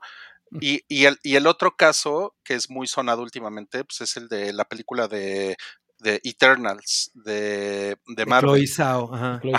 Que la, la mujer no se involucró nada en, lo, en los efectos. Entonces, prácticamente fue como si ella hubiera dirigido los storyboards, ¿no? Bueno, y ob- obviamente a los actores en escena y todo, pero pues una pinche película que la, la mitad son efectos, pues sí está medio cabrón, ¿no? Porque dependen muy cabrón de eso. O sea, sí, Sí. En, e- en eso, en eso estoy de acuerdo. eh, y sobre todo porque ahorita con el tema de los efectos eh, digitales es muy diferente a, en, en e- en ese sentido, a las películas de, de- de la época en la que se hacían de manera mecánica, ¿no? Porque en ese momento sí se iban resolviendo las, las cosas ahí, frente a la pantalla, ¿no? O sea, el director decía, "Ah, ya tenemos. Pero aquí es una cosa que ocurre después, o probablemente la gente todavía sigue en fotografía principal y estos güeyes apenas están, no sé, ¿no? O sea, hay como diferentes maneras, maneras en las que eso... Sí, y, al- y al- ya. y a lo mejor, o sea, para cómo están los procesos de efectos visuales ahorita, al- a lo mejor llevan nueve meses haciendo los efectos visuales de una película y pues el director ya está en otras En cosas, cosa, güey. sí. O sea, no se va a ir a meter ocho horas diarias a ver, a sentarse en una computadora con un güey, ¿no? O Bueno, pero mira, velo por el lado positivo. Ella- ella- esto es lo que ella quiere, entonces puede ser que ponga más de su parte en, esa, en esos detalles que los otros directores. pues a lo mejor, a lo mejor. Y pues, y pues veamos cómo, cómo, cómo le queda Borby. Primero. Es- sí, que es en dos semanas ya sale Borby. ya. Ya me anda, ya me anda. Una de las películas más esperadas del verano, Borby. Como que la más, yo creo. Yo creo que es mi película más esperada, ¿eh? O sea, yo sé que la de Salchi es Oppenheimer. Oppenheimer, pero, pero Barbie sí es mi película más esperada del verano. Pues ya sabes, ya sabes cómo es ese salchi, ¿no? Siempre, siempre llevando la contraria. bueno, vamos a pasar al siguiente No Cállate. El siguiente No Cállate es la fiesta twitchera que se va a armar. Oxo. Ahora resulta que Oxo se, se está metiendo al territorio de, de los twitcheros y de, y de Fortnite. Sí, eh, va a ser, su su eslogan va a ser Oxo, a la vuelta de tu consola. A ver, Yamiau, a ti, a, a ti que te gusta esta cosa del Twitch y, de lo- y del Fortnite, ¿qué te parece este cartel que, que, nos, que, no, que nos mandaron los de Ocesa? Está súper chido. ¿Sabes qué? Eh, justamente la semana pasada eh, pasó la, la velada del año 3 con Ujú, Que quienes no estén como muy familiarizados con este evento, pues es un evento de Twitch organizado por el streamer español Ibai Llanos, em, que consiste en agarrar streamers de, de todos lados, o sea, de, de todos lados del mundo, o sea, Estados Unidos, México, bla, bla, bla, este, y ponerlos a boxear. Entonces tienen cierto tiempo, o sea, como medio año para que se preparen eh, para las peleas. Y, O, y sea, o sea, boxean físicamente en un ring. Físicamente boxean en un ring. Eh, esta, esta velada fue creo que en Madrid. Madrid.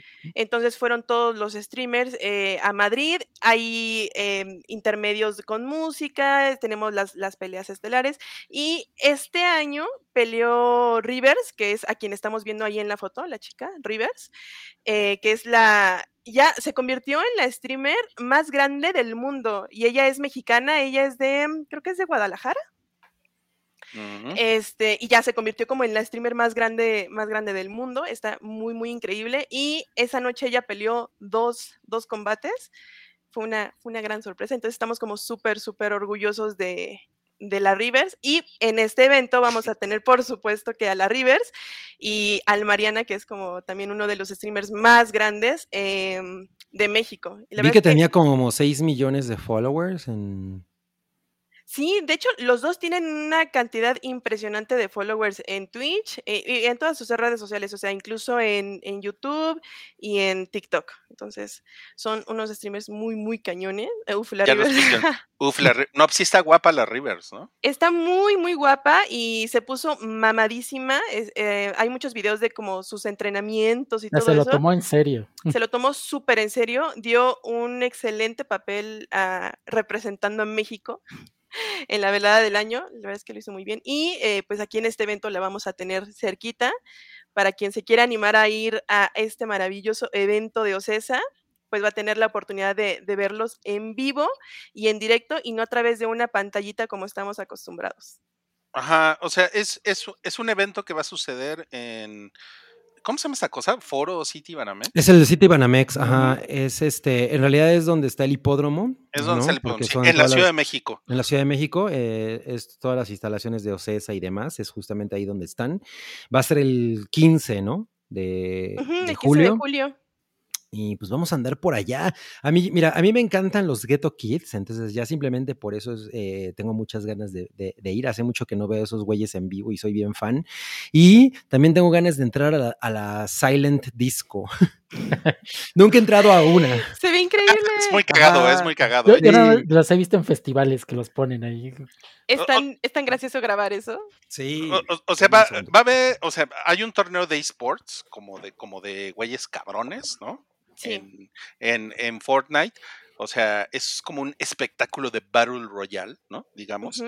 Eh, también va a haber un, como dijo Cabri, Silent Disco. Va a haber un, un concurso de cosplayers. ¿no? Así es, también va a haber cosplayers. Y pues todo esto digamos que está como amparado con Gamers Unite, ¿no? Que como que tiene que ver con toda esta con toda esta tendencia que hemos hablado como de poner a twitcheros a echar desmadre en la vida real, ¿no? Así es. Justamente es eso. Pues va a estar súper divertido. O sea, Es- yo creo que muchas personas no, no hemos tenido como esa oportunidad de tener como ese contacto con los streamers que ven, porque, o sea, son personas que hacen stream diario, o sea, diario están ahí y personas que diario están viéndolo a través de una pantalla y esa oportunidad de tenerlos aquí cerquita está súper bien. Dice, la Eh neta, la River se rifó cañón, pero siento que le robaron la primera pelea. Sí, de hecho, eso fue como el trending topic de ese día en ahora el, el fallecido Twitter. Eh, porque sí, o sea, hubo como muchas repeticiones vi, de esa vi. misma pelea y de verdad, si ustedes tienen oportunidad, vean la primera pelea de Rivers, que fue Rivers contra la Rivers, que la Rivers es una streamer em, española y que los jueces votaron por ella. Ella ganó, pero de verdad que todo el mundo estaba indignadísimo porque claramente la pelea la había ganado Rivers. Rivers mexicana. Eh, ya no, ya nos puso Darian Martínez, como diría Homero, va, no conozco a ninguno de esos, y pone un, un, un emoji jocoso. Pero miren, Em, el evento, que por cierto va a ser, no se llama Foro City Banamex, se llama Centro City Banamex. Lo, ya lo estoy viendo aquí, gracias. Y eh, va a ser el 15 de julio y vamos a, vamos a regalar cinco pases dobles en, en Instagram de Paiki para que estén allá al pendiente. Esto va a suceder desde el lunes, ¿ok? Desde la próxima semana, para que estén pendientes ahí de la dinámica y todas esas cosas, ¿ok? Entonces, si ustedes pueden venir a la Ciudad de México eh, o viven en la Ciudad de México, pues y Participen. nos siguen en el Instagram de Paiki, pues pueden participar y a lo mejor se ganan uno de estos pases dobles. Parece que se va a poner chingón. Además, van a estar Cabri, Santiago y ya Miau, van a estar ese día. Entonces, en una de esas también ahí pueden echar desmadre con ellos. ¿no? Nos topamos. Exacto, exacto. Se toman un refresquito o algo así. Digo, para, puede ser para ustedes o para un sobrino, para un hijo, una hija. Sí, sí, sí, se sienten afuera de tarde. sobrino. Así es. Muy bien. Bueno, pues ese fue el no cállate de la fiesta twitchera. Y vamos al siguiente no cállate, que es el pinche desmadre que se ha armado con, lo, con los threads de, de, de Instagram. Eh, Zuck versus Musk. Se están, se están agarrando a madrazos en el, en el territorio de los negocios. Y una cosa que ha sucedido en, en, en threads es que pues un chingo de celebridades le están entrando bien cabrón a esto. Y al parecer como que la estrategia de Instagram es usarlos, bueno, de meta, ¿no? Para jalar gente. Para jalar gente y pues Zuckerberg se paró las nalgas hoy en la mañana diciendo, ¿qué creen? Eh, de un día a otro tuvimos 30 millones de downloads de la app. Wow. Que, que eso, eso lo convierte pues, en, en la app más, pero por mucho más descargada en la historia. Sí, y estaba viendo la lista, bueno, hasta el momento de, de- de que estuvimos leyendo de las celebridades que se habían unido, y la verdad es que casi nadie me importó, excepto Shakira, Lily Allen y Gwen Stefani.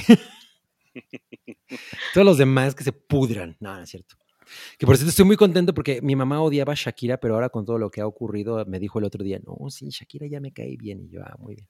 Oye, pero ahí está Marta de Baile que puso mi, fa- Hello mi Threads. favorita. No, pues ya, corran todos por Marta de baile. Sí, no mames, imagínate qué horror. Bueno, seguramente ya también me bloqueo en threads. Te tiene bloqueado. Ah, no mames. o sea, también, ¿no? Sí, Te tiene súper una vez voy a sí, una vez voy a bloquear a este pendeje. Voy a bloquear al cabri.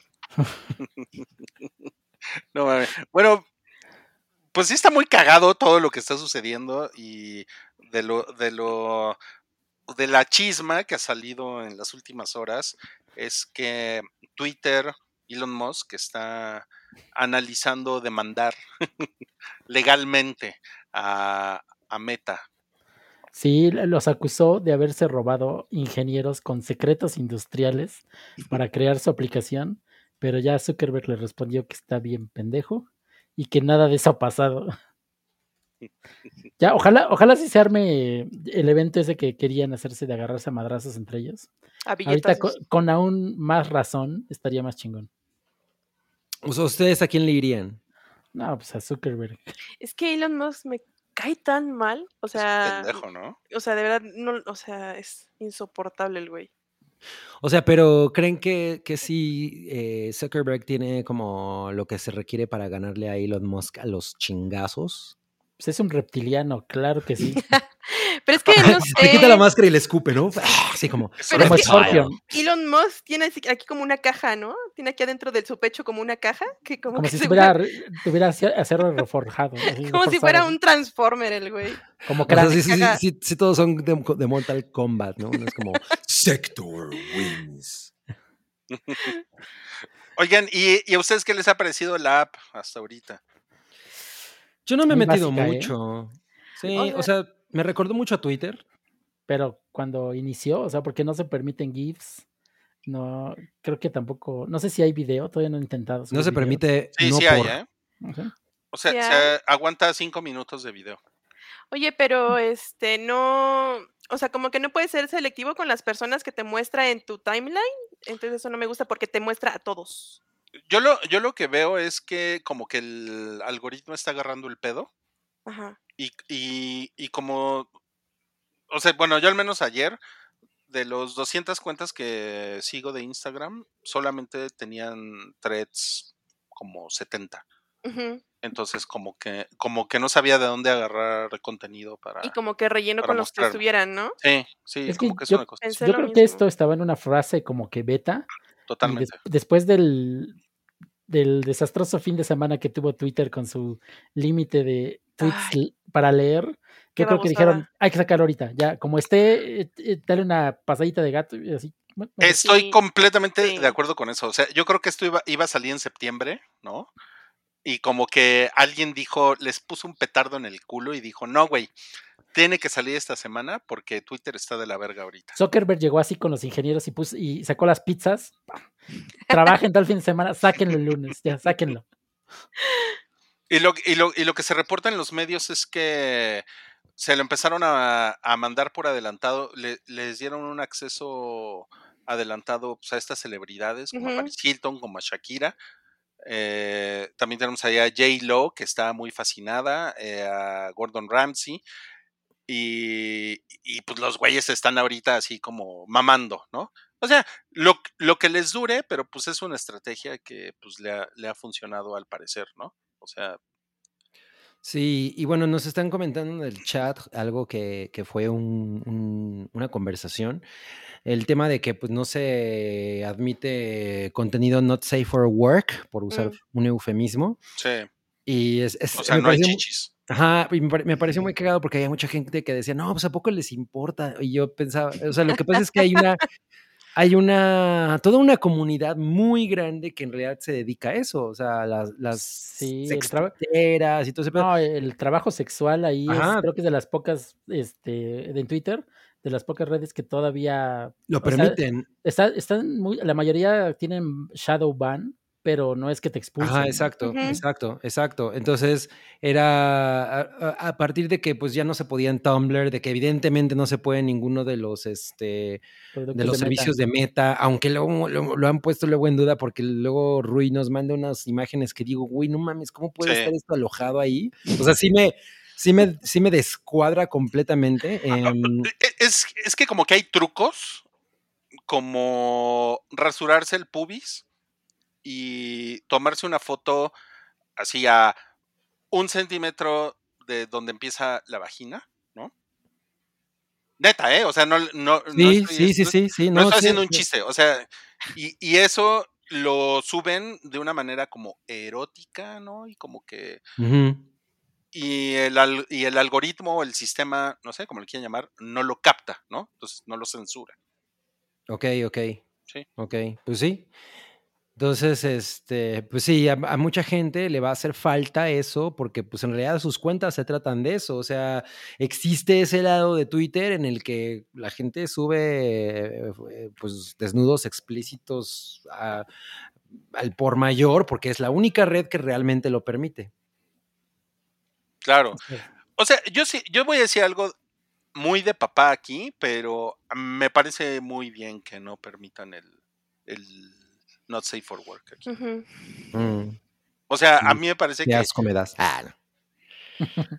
Bueno, y sí es que también va muy de la mano con, con la aplicación. Por decir, si tú entras a Instagram y es el baneo de los pezones, ¿no? O sea, hay muchas cosas que no se Sí. permiten en Instagram. Entonces, pues va muy de la mano con lo que ya sabemos que es Instagram Sí, y por cómo es de restrictivo con ese tipo de es, situaciones. es, es muy Ese complicado ecosistema así es. E- es, es muy complicado porque Instagram tiene unos estándares que son muy cuestionables, de, pues básicamente de doble o de triple moral, Claro, ¿no? claro. con, con, con, e- con esto, ¿no? O sea, por ejemplo, con las mujeres que dan, que amamantan, ¿no? Que eh, his- históricamente ha sido muy culero con eso, ¿no? Por otro lado, también uno puede decir, "N- no tengo por qué ver a una señora dándole leche a su bebé, ¿no? En una foto de Instagram, ¿no? Pero hay gente que dice, sí, pues, ¿cuál es el pedo, no? O sea, son como todas las, son como todos los, las cosas complicadas que pueden suceder en una, en una red social, ¿no?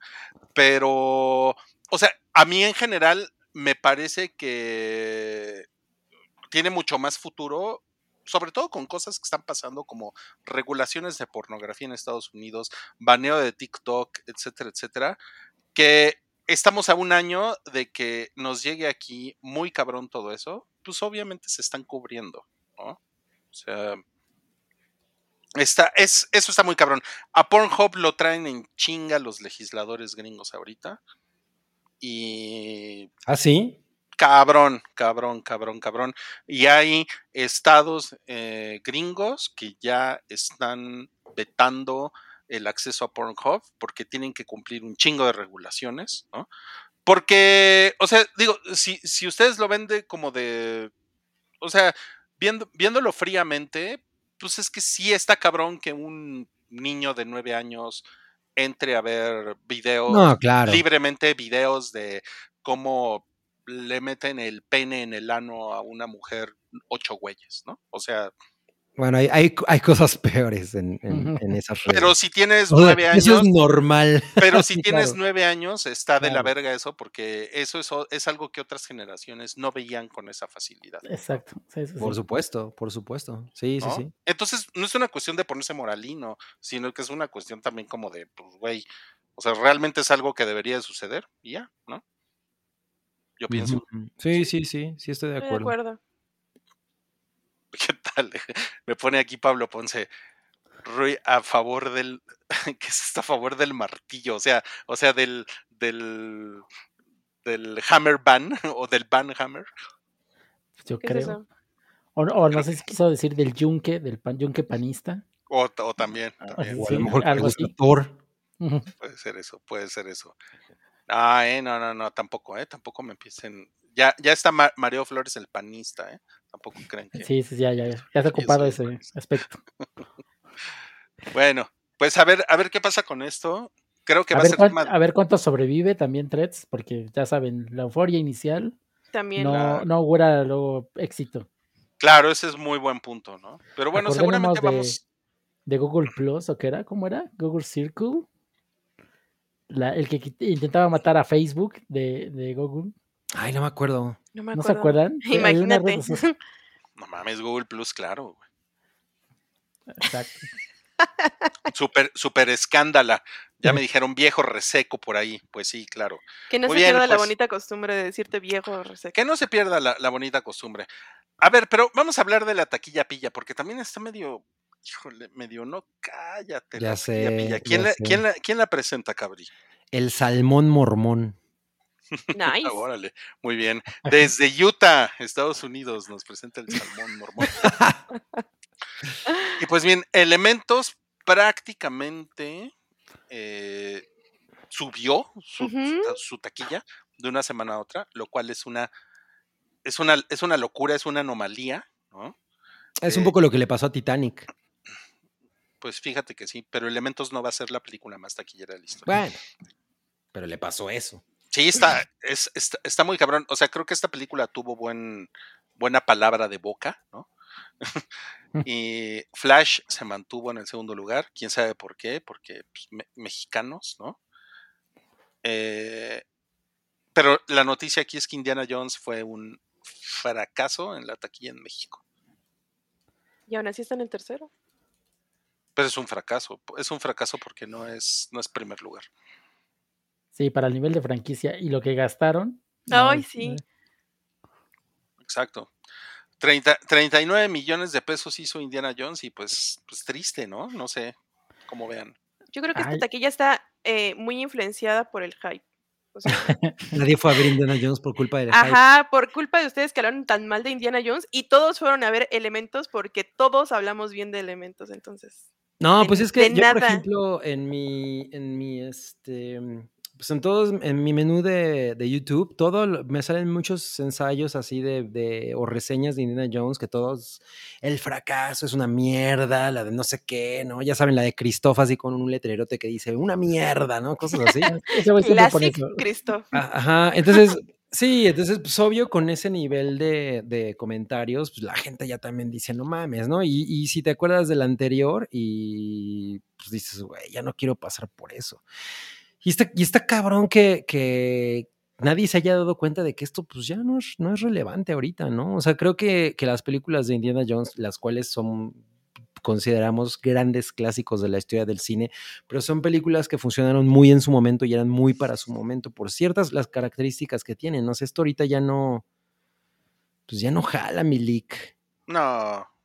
Pero sabes que también yo creo que sí lo hicieron mal. O sea, está muy culera la película.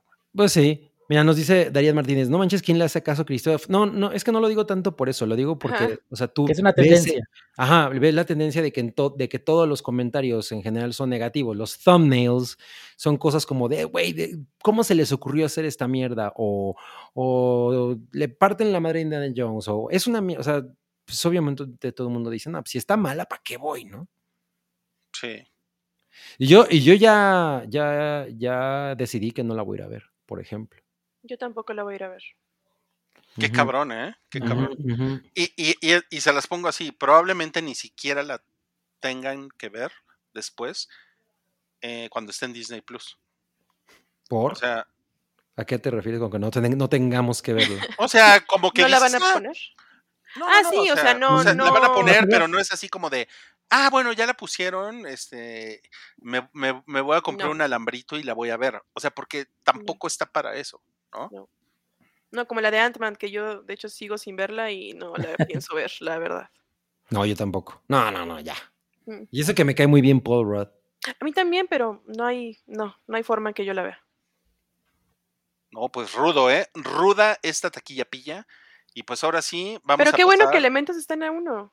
Me da gusto Sí, Está, y- esté es- en eso la está 1. chingón. eso Me da eh. gusto, porque había empezado mal, eh, no había tenido como suficiente Ujú, mar, o sea, la campaña de, marte- de marketing para esta película fue un desastre, pero justamente lo que mencionabas, Rui, el hecho de haberla recomendado de boca en boca, de tener tan buenas reseñas, hizo que la gente se animara a irla a ver al cine porque no tenían planeado verla más que en la plataforma. Me da gusto. Y, Totalmente. y quedó, y hazme el favor, quedó en quinto lugar. Gracias Yo- a Cabri. Yo la fui a ver, no, me la pasé increíble. ¿Verdad que sí? Es increíble. la verdad es que está muy cagada. Ojalá Jennifer Lawrence haga más comedia. Sí, que haga una segunda parte. Ah, no. No mames, güey. Hazme el favor, está en séptimo lugar, güey. En sé- en séptimo En séptimo lugar. Y Kraken y Sirenas conoce a los Gilman. Está, Está en quinto. sexto lugar. Sexto. ¿Neta? Yo, yo, yo no, eh, o sea, sí vi trailers de esa película y como que hasta pensé, ah, debe estar cagada porque es de DreamWorks, ¿no? Sí, sí, sí. Sí, pues está chida si, si tienes siete años, güey. ¿no? No, es- ¿Y yo cuántos crees que tengo? no, no, no vayas ahí, por favor, no vayas ahí. Bueno, a ver, tenemos unos superchats. Este es de Farkis, quien dice. Hola, Cabri, ¿podrías darme mi horóscopo? Soy Géminis. Saludos. Farkis, para que no te quejes de que no leemos tu horóscopo esta noche de jueves en la que tengo la cámara muy sucia. Espera. Te digo, porque los astros me hablaron al oído. Géminis. Dicen que todos tenemos un gemelo en el mundo. Afortunadamente no es tu caso porque contigo tenemos suficiente. Va a llegar un geminino a tu vida. Pero no le des croquetas, dale guaguacoa, porque perro no come perro, pero gato sí come perro. Cuando vayas al cine, siéntate en la fila desde hasta, hasta, hasta arriba, porque a la gente le molesta que mastiques las pepitas con todo y cáscara. Tus cigarros de la suerte son los Marlboro porque te gusta darte baños vaqueros. Recuerda que te doy de mi corazón mucha paz y mucho, mucho, mucho, mucho, mucho. ¡Amor! Creí que te ibas a caer de la silla. Así, ah.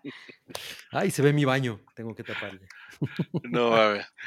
Gracias, gracias por ese horóscopo. Dice aquí Mr. Pink Floyd. Los veo luego. Solo paso a dejar propina al demonio por sus recomendaciones de lugares para comer en CDMX. Ah, Mr. Pink Floyd, muchas gracias. Eh, pues yo te recomiendo unos calditos de gallina que el cabri anda muy fascinado con ellos porque le sirven un pescuezo con todo y cabeza hervida. ¡A la diabla! Qué horror. Eh, está ahí por el mercado de Jamaica. Es Ok. una subsucursal de Daemonios. Muy buena, por cierto. Daemonios. Muy bien, muy bien. Tenemos aquí otro superchat de Sergio Castagne, quien dice: Hola, el próximo lunes cumplo 30. ¿no? Quise dejar este chat porque ustedes y su contenido han sido una constante en mi vida desde 2006 aproximadamente. Espero lo siga haciendo. Les mando un abrazo y quisiera mi horóscopo. Soy cáncer también. No mames. Este. Híjole. mm. Eso me lo voy a super inventar porque no tenía nada para cáncer. Ay, ahora resulta que lo Bueno, haces con ah, te- ¿Qué te parece si, si lo hago en un ratito y ahorita hago el del Leo que me lo pidió? Ah, claro, Ahí claro. Leo. Ah, vamos con Leo. Mayra Cruz, primera vez que los alcanzo en vivo. ¿Cómo, es, cómo estuvo muy buena la predicción de cáncer? Es Y que quiero saber ¿dónde qué me depara el destino a mí. Soy Leo. Ya deberíamos de conseguirle Leo. un número 800 a Cabri para que dice su horóscopo. Eh, para que Mi se- horóscopo, Cabri. eh, como que siento que me paro. Leo, desde aquí leo los astros que con esa voz dulce me dicen que dicen que de noche todos los gatos son pardos, pero tú los ves así porque ya te estás quedando ciega. Ya no alcanzaste boleto para el rey cucaracha, cucaracho, y pues tu novio te va a cortar por gacha. Si te comes un pozolito, no te lo vayas a llevar a un hotelito por aquello del mal aliento. Tampoco digas Oli Pozoli porque harás enojar a Martinoli. No. Pronto caerás en la cárcel de Bukele, pero no te preocupes porque podrás jugar Zelda desde tu celda. Tu Pensé que la suerte. Porque, porque podrás tocar tu ukulele. Tu pan de la suerte es la chilindrina porque es mejor que la popis. Te deseo mucha paz y sobre todo mucho, mucho, mucho, mucho, mucho amor. No, jamás pensé a Cabri, ver, ver- a Cabri decir una referencia a Martinoli. No, no mames. Era lo único que rimaba. ¿Qué es esto? ¿Hypeball? Güey, no mames, Las, las cosas que hacen los, horos- los, hor- los horóscopos, ¿eh? Está muy cabrón. Bueno, pues tenemos por ahí unos superchats pendientes todavía. Muchas Ajá, ahorita- gracias. Ahorita Muchas doy el otro de gracias. cáncer, ¿eh? Ahorita doy el otro de cáncer. Sí, ahorita. Tengo que consultar a los cáncer. astros. No se, no se preocupen. Y pues vamos ahora sí al gatito de los ojos de rayos láser para las cosas que vimos en la semana.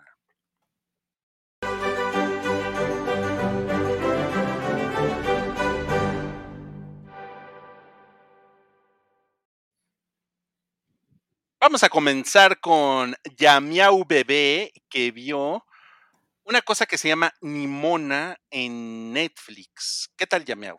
Así es. Eh, pues eh, fíjate que yo no había escuchado nada acerca de esta película, igual no vi como que le hicieran ¿Cómo? como mucha publicidad o así. Eh, sin embargo, vi que muchas personas la estaban recomendando en, en Twitter. Muy bien. Esto, esto no le gusta a Rui. Em, y dije, bueno, entre, entre esas personas, la verdad es que fue, una de esas personas fue Mareo Flores, que recomendó muchísimo esta película y pues muchas otras películas. Este, digo, muchas otras personas, igual de boca en boca me empezaron a recomendar esta película y pues me animé a verla. Em, ya por el hecho de ser animación, la verdad es que a mí me entusiasma bastante. No, gracias a Dios no tengo ese prejuicio de que, ay, no, si es animación, qué hueva. Em, entonces, pues ya, me- está, esta película está en Netflix, ya la pueden eh, ver en De hecho, esta película está en Netflix desde el 30 de junio, o sea, ya tiene un ratillo ahí en la plataforma. Esta película está basada en un cómic del mismo nombre de la del creador. Es que, perdón, no, eh, del creador, es que es, es una mujer trans. Andy Stevenson es una mujer trans, pero según yo, creo que se quiere. ¿Creadora? Yo creo. No, no, no. No, o sea, e- e- ella transicionó a hombre. Ah, ok, entonces es uno- creador. Ok, entonces creo que eh, él quiere que se refieran a sí mismo como hombre. Entonces, eh, de- del creador del de este cómic, eh, ya pudieron hacer esta película. Y pues bueno, ¿de qué va la de película Shira, de, de creó, creó Shira, la serie animada de Ajá. Netflix también. También, también es de él. Em, pues es, es una, es una historia muy, puede ser como una historia como muy básica, pero es una historia muy bonita, em, en un reino muy, muy lejano, en donde es súper curioso porque es, todo se ve como medieval, o sea, tiene toda la pinta medieval porque hay castillos, están los caballeros, las armaduras, pero al mismo tiempo todo es como hiper moderno, tecnológico, o sea, es como Futurista. futurista, o sea, es, es me, dio, me dio como mucha curiosidad el ver cómo algo medieval y algo futurista estuvieran ahí conviviendo, ¿no? E- Eso está, eso está muy, muy padre. La animación está muy, muy cute. Em, obviamente no, no es el estilo de animación que hemos visto ya en, por decir, en, Into the Spider-Verse ese tipo de películas es muy, muy diferente. Em, de hecho, miren, en esta, en esta imagen que estamos viendo, eh, si se dan cuenta, en el fondo como que todo se ve gris y plano. Siento que eso pasa mucho en la película. Respecto a la animación, siento que todo en general se ve como muy gris y plano. No se meten mucho a, a- darle como más textura o ese tipo de cosas a las que ya estamos acostumbrados en la animación. Pero em, según entiendo, esto tiene como un motivo de ser porque eh, así es el cómic. O sea, el cómic es como muy, muy sencillo, muy minimalista. Entonces, pues querían como ser fieles al cómic, ¿no? Pero bueno, la película de qué se trata, pues en un reino muy muy lejano está tenemos a este caballero quien es inculpado por un crimen que, que no cometió y es muy grave porque eh, hace, hace mucho tiempo, o sea, como lo que fundó a este, a este reino es que hace mucho tiempo había un monstruo que, que, azotó a la ciudad y estaba como matando a todos. Entonces la reina va y mata a este monstruo. La reina se hace como la salvadora y desde entonces siempre han habido eh, caballeros quienes son los que salvaguardan la, la seguridad de, del reino, ¿no? Pero estos caballeros solamente pueden ser... Eh, ¿cómo se dice? Como de cierto linaje, o sea, no, no, no cualquier persona puede ser un caballero. Entonces, pues, uh -huh. el caballero que estamos viendo ahorita en pantalla eh, va a ser el primer caballero como, ¿cómo se le dice? A los que no son de la realeza. De sangre, bueno, no es de sangre azul, ¿no? Es de... ¿Plebeyos? Plebeyo, ajá. ajá. Va a ser el primer este, caballero plebeyo, entonces hay como muchísima controversia por eso, ¿no? Entonces pasa el crimen del que, eh, que él no cometió y ya de ahí es como el apestado de todo el reino, todo el mundo lo está buscando, o sea, quieren hacerlo pagar y se encuentra con una adolescente muy curiosa, que es una, se le conoce como cambiaformas. Entonces, pues es como la historia de, de redención de, de, estos dos personajes, de cómo, cómo, es que, cómo es que se relacionan, cómo es que terminan eh, eh, juntos en esta como aventura para poder como limpiar sus nombres. Eh, les digo que es como una historia muy, muy sencilla, pero que de fondo tiene, tiene muchos temas creo que muy, muy interesantes, ¿no? Acerca de, de la identidad, de cómo, cómo, cómo te relacionas tú con las otras personas, de los prejuicios que tenemos con otras personas. O sea, tiene como muchas, muchas capas que me parecieron muy, muy interesantes. Y eh, es una película que claramente es LGTB. Entonces, LGBT, ajá. Es que apenas vi que lo dijeron LGTB, no LGBT. Pues mira, lo puedes decir como quieras, pero es LGBT. LGBT. Sí, Eh, el, pero el- digo, el- el orden de los el- factores no, no afecta el producto. Lo otro es un canal de televisión LGTB. Este, claramente es una, es una película em, que, que habla abiertamente de estos temas. Tenemos escenas con estos temas. em, por, por, por, estos, por estos motivos, eh, fue una, una película que se retrasó muchísimo en salir porque hubo muchísimos boicots para que esta película no saliera. Tuvo que cambiar de, Estuvo cancelada. estuvo cancelada esta película, tuvieron que cambiar de casa productora para que esta película pudiera em, ver la luz. Entonces, hubo, hubo como muchas, muchas cosas que, que estaban como frenando que esta película saliera. A final de cuentas, pues Annapurna fue la, la productora que, que se animó para sacar esta película. Lo que pasa es que esta, esta película la iba a hacer Blue Sky Studios. Exactamente. Que era, que era el estudio que, que tenía, que compró Disney y que después lo mató Disney, ¿no? Eh, y que son, son los güeyes que hicieron la de la de la era de hielo, ¿no? Blue Sí, Sky. sí, sí, Sí, sí, exacto, sí. Sí, sí, justamente. sí. Y, y, y entonces como que eso retrasó todo, por eso iba a ser la primera película LGBT de Disney, ¿no? Se supone, pero pues Se nunca supone. pasó, ¿no? Sí, y de hecho todo lo, o sea, prácticamente la película la tenían hecha, o sea, toda la animación ya estaba hecha. Y entonces cuando llega la productora de Annapurna, pues ya prácticamente como que afinan algunos detalles, pero se, se siguió conservando como todo el arte que ya, ya tenía esta película. Eh, espera, es que me preguntan que en qué idioma la vi. Yo la vi en español porque me gusta mucho ver las películas de animación en español porque creo que el, el doblaje en español siempre es muy, muy bueno. Sin embargo, esta película en inglés tiene, Yo la vi en este, inglés. tiene, tiene un cast muy, muy cabrón que vale la pena. Y si la quieren ver dos veces, o sea, en español y en inglés, vale mucho la pena porque es tremendo. ¿Quiénes salen en inglés? Ah, Es- espera, el principal, el caballero, es Riz Ahmed. Que oh vaya, y- vaya, lo están culpando de algo que no hizo. Mm, The Night Of no, y la y Nimona Y a es este, es Chloe Clo- Grace Chloe Moretz. Ah, no, pues Santiago, por eso. Con razón Santiago la vio, claro. Sí, por eso la vi. No, también había escuchado cosas buenas de esta película y también toda la... Tenía yo curiosidad por toda la controversia que, que este, nos, no- nos informó. O sea, sí que- quería saber eh, qué tan buena era para poder haberla sacado del limbo de producción en el que estaba. Entonces, a mí, y también me gustó mucho, ¿eh? O sea, sí se me hace bastante entretenida, muy ágil Sí. y la animación también, sí, no, no tiene pierde y una historia bastante divertida. Bueno, Sí, y el caballero sí. parece el Quijote, ¿no? Yo siento que sí se parece al actor. O sea, como Sí, que se sí le da un mucho, aire sí. a, a Riz Ahmed, Ahmed, como que sí se parece. Sí, mira, tiene toda la pinta. Qué cagado. Ok, entonces sí la recomiendas, ya Sí, sí la recomiendo. La recomiendo mucho, me, me gustó mucho. creo- Además, eh, a- al inicio cuando empecé a ver la película me estaba gustando, pero como que siento que no estaba conectando tanto. Pero ya para la última parte se vuelve una cosa muy cabrona, eh, se vuelve algo bien, bien emotivo y, y me hizo llorar. Ay, Sí, sí, la última parte está muy, muy increíble. O sea, creo que vale mucho la pena que la vean los niños. Tiene, tiene un mensaje muy, muy bonito. ok. Sí, está, está, está cute. Muy bien. Pues Nimona está en Netflix. eh, o sea, ¿cómo cuánto dura? ¿Como hora y media? Ajá, dura bien Mm, poquito. Una hora y cuarenta y media. cinco, creo. Muy bien. Si le quieren echar el ojo, vayan Está a buscar a. Netflix. Y pues vamos a pasar a lo siguiente que vimos en la semana. Esta es una reseña que nos han pedido, que es Silo o Silo en Apple TV Plus. Uy, ¿Alguien uy. aquí ya la vio? No. No, yo no. No, la tengo en mi lista, pero no la he visto. No, pues yo me la maratoneé porque terminó eh, la semana pasada.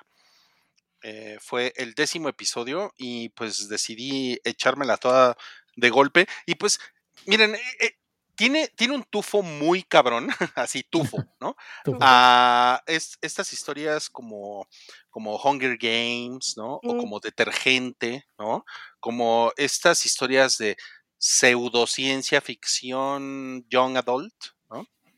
Mundos Eh, pos- posapocalípticos. Mundos postapocalípticos y pues aquí lo que vemos es un silo que pues, es como un es como un tubo de kilómetro y medio eh, enterrado en la tierra. Bueno, es un bueno no es un tubo porque es más bien como una estructura de cemento, ¿no?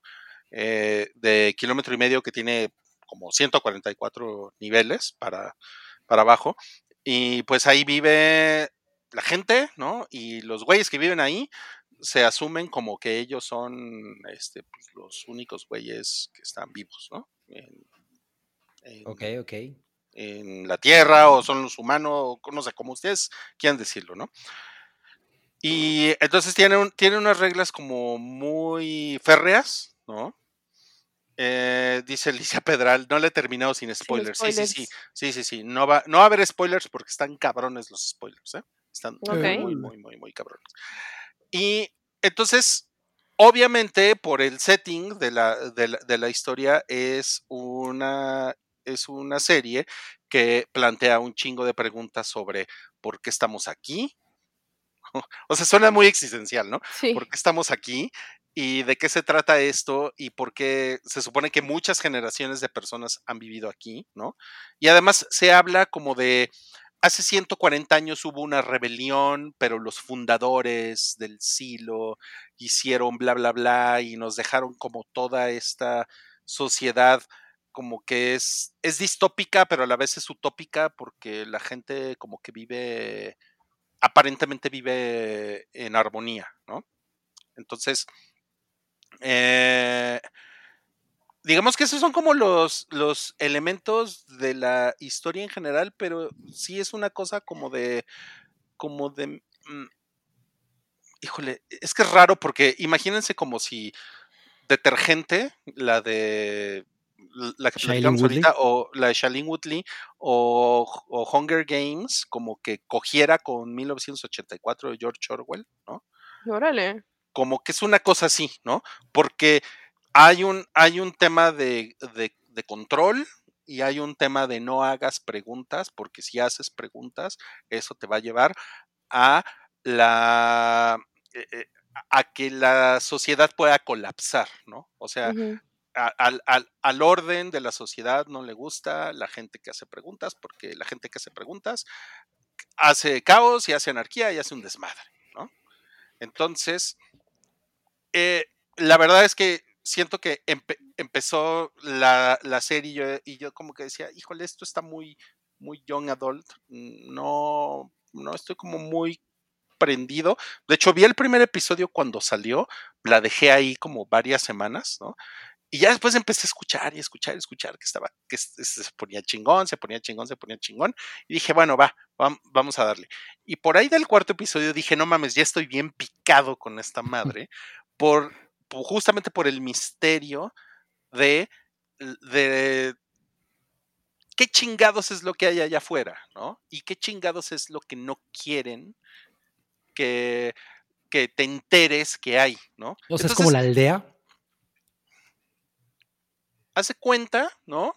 Haz de cuenta, pero no es exactamente eso para nada, ¿no?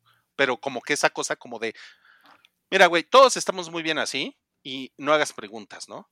Y mejor, güey, tú haz tu chamba porque tú lo estás haciendo por el bien común, ¿no? Entonces, sí es un planteamiento muy de la ciencia ficción y es muy interesante. O sea, al final se vuelve interesante, pero tiene esta cosa como de no es necesariamente de, de detectives, pero sí es como de una persona que, que arriesga su vida por descubrir la verdad, ¿no? Entonces, sí se pone muy, o sea, sí se pone muy interesante al nivel que yo, yo les voy a decir algo, en el episodio 9 y 10 yo estaba muy nervioso, ¿no? Y esas, esa sensación de ya valió madres, eh, lo van a matar, este, todo va a explotar, todo va a valer verga. Esa sensación es poca madre. Y me dio una sensación, el último, o sea, los últimos dos minutos del décimo episodio, me sentí como con Severance. Si ustedes han visto Severance, es así como de, Yo nada más vi el primer episodio. ah, pues mira, a lo El mejor... mayor cliffhanger del año. Del año pasado. No, no mames. Ese cliffhanger de Severance estuvo así de, güey, tengo que esperarme dos años para ver qué va a pasar así. Así me pasó con esta serie. Así de, güey, chinga tu madre, ya se acabó. Está muy cabrón el final, está poca madre, ¿no? Y cumplió como todas las expectativas de, no mames, o sea, hay un chingo de preguntas más sin, eh, sin resolver en esta madre, ¿no? Entonces, no, pues es una experiencia muy diferente a, a- a ver una película, ¿no? Obviamente es un es una serie que como que necesita que tú le pongas un poquito de tu parte, eso sí es un hecho, ¿no? Porque hay muchas cosas, de hecho estaba platicando con, con, con Wookie por ahí como que, miren, ahí está la hija de Quincy Jones en la, en la pantalla, por cierto. Rashida, Rashida, Jones. Rashida Jones, eh, como que, o sea, porque se supone que estos güeyes son como los sobrevivientes de la humanidad, ¿no? Pero se comportan como si fuera, este, como si fuera 1990, ¿no? O sea, eh, tienen ropa, jeans y tienen café y tienen computadoras, pero las computadoras son viejas. eh, y luego este, este silo que les digo que tiene, o sea, imagínense 144 pisos, ¿no? Está de la verga, ¿no? Subir y bajar eso. Eh, no hay elevadores. Wow. eh, o sea, todo tiene que ser por unas escaleras, ¿no? Bueno, entonces están bien mamados. Pues tienen buena pierna, ¿no? Cardio. Pero yo como que decía, güey, ¿por qué no hay elevadores? Y entonces de repente como que la serie, ah, te explica, por, por eso no hay elevadores. Mm. Ok, una explicación ahí medio, medio mamona, pero dices, ok, es el universo de, la serie, ¿no? Pero ¿por qué hay computadoras? ¿Pero por qué los, los güeyes no saben, no saben, o sea, no tienen ningún contexto de la religión como, o sea, no, no, no tiene ningún contexto del cristianismo, por ejemplo? Nadie habla de eso, nadie habla de dioses, nadie habla de religión. Eso no existe aquí. O sea, imagínense que es como un experimento social en el que aíslas a 10.000 personas, porque son 10.000 personas las que viven aquí. ¿no? Las aíslas 150 años y como no tienen ningún contacto con el cristianismo, nadie sabe quién fue Cristo. ¿no? Nadie sabe nada de eso. Entonces, eso dices, güey, eso, es, eso está muy interesante, ¿no? Pero al mismo tiempo los güeyes toman café y los güeyes este, saben que es un disco duro, ¿no? Y los, y, y- los güeyes hablan inglés. O sea, como que hay muchas cosas que, que se sienten raras, eh, como fuera de lugar, pero creo que sí lo saca muy bien al final la serie y te acaba como envolviendo en un universo que es completamente raro y com- completamente original, ¿no? Y eso, eso me pareció como súper chingón, ¿no? Entonces, eh, pues no mames, se las recomiendo cabrón, ¿no? O sea, si, le- si les gusta esta cosa como de no sé qué va a pasar en el siguiente episodio, ¿no? Y, y son ustedes así como yo, que yo soy un facilón, ¿no? Así como, de, ¡ah, ya se la llevó la verga! ¡Le se va a morir! ¿no? Y además, pues sale Rebecca Ferguson, que es mi novia actual, ¿no? Entonces, pues yo estaba así de, no, no mames, o sea, fascinado viéndola, ¿no? Y aparte ella es chida, o sea, yo creo que ella lo hace bastante bien. Además de, además de mis cosas de, de, de viejo cochino. Entonces, sí, para mí fue una gran sorpresa y pues, pues no mames, pues es otro éxito de Apple TV Plus. O sea, es otra, es otra razón para tener Apple TV Plus, definitivamente, ¿no? Chale. Oye, ¿de esas iban a hacer segunda temporada? no tengo nada. Sí, Es- acaban, acaban de confirmar la segunda temporada. Está Ah. confirmada la Muy segunda bien. temporada. Entonces es seguro verla. Sí, se ve que le, que le fue bien a la, a, la, a la serie y que tuvo ruido y todo, ¿no? Y entonces, pues bien, bien. No, está, está muy bien. Y, y yo, y yo creo que esa sensación como de ¿por qué estos güeyes viven como viven? ¿No? Ujú. ¿Por qué son así? ¿Por qué hablan así todo? O sea, yo creo que les va a dar un chingo de curiosidad. Entonces, pues bueno. Ahí se las dejo. Ahí se las dejo. Eh, como dice Ariana Martínez, Sí, lo- sí lo voy a ver. Sí lo voy a ver. Muy bien. Sí, sí, sí. Pues bueno, esa fue la reseña de que les, que les tenía que dar de Silo, de Apple TV Plus, y nos vamos con la última reseña del día, que es, híjole, de Idol, de HBO Max. Esta le toca a Santiago. Y creo que Cabri vio algo también de The Idol. Yo vi nada más el primer episodio y ya dije, no, qué hueva. O sea, y además una cosa, digo, ya Santiago nos lo, nos lo confirmará o no, pero tengo entendido que realmente todo el, el gran problema de The Idol es que The Weeknd es un cabrón súper tiránico y, y pues al final hizo todo un desmadre, ¿no? Sí, creo que el problema es The Weeknd y este Sam Levinston. Levinson. ¿Ah, sí? Sí, creo que eh, ahí radica todo. Sí. Pues mira, eh, básicamente creo que todo el mundo ha escuchado de esta serie. O sea, se habla de, se habla de que es la peor serie de HBO en su historia. O- y no solo de HBO, también pu- puede ser una de las peores de la historia en general, Wow. de lo mala, mala, de verdad mala que es. O sea, yo tengo estómago para aguantar estas cosas. O sea, he, visto de brutas nada las tres temporadas de puro hate watching. Estás loco, güey. Estás loco. de puro hate Eso no es watching, hate lo- watching. lo he visto. O sea, y, e- y es, una, esa, es una cosa sin sentido, pero esto, o sea, no tiene. No, no, nunca había visto algo, algo así de malo, sea, realmente. Pues mira, la, la premisa básica es que eh, estamos, eh, la historia se enfoca en el personaje de Lily Rose Depp, que se llama Jocelyn, que te la pintan como si fuera, la- te la pintan y la comparan con Britney Spears, como si fuera su contemporánea, una gran, una artista, una este, cantante que sufrió un breakdown eh, debido a que falleció su mamá de cáncer. eh, y ella está preparando su regreso a las grandes ligas. Entonces, este, está, está haciendo está ensayando para su video, su nueva canción. Y de repente, este, alguien le dice, ah, Jenny de Blackpink le dice que vayan a, a un club. Y en ese club conoce a un tipo que es el güey más nefasto sobre la tierra, eh, que se llama Tedros, que es interpretado por The Weeknd. El fin Este de semana. ajá, el, el fin de semana, este güey te lo pintan como si fuera eh, como el líder de un culto, pero ya saben que los líderes de culto tienen que ser este, con personalidades más grandes que la vida, así súper eh, charming, manipulador y todo esto. Este es el güey más teto, más aburrido, sin chistes, sin sex appeal. No, no, sé, no sé cómo pudieron pensar que este güey podía hacer un- ese, ese papel. O sea, no, no, no, no tengo idea.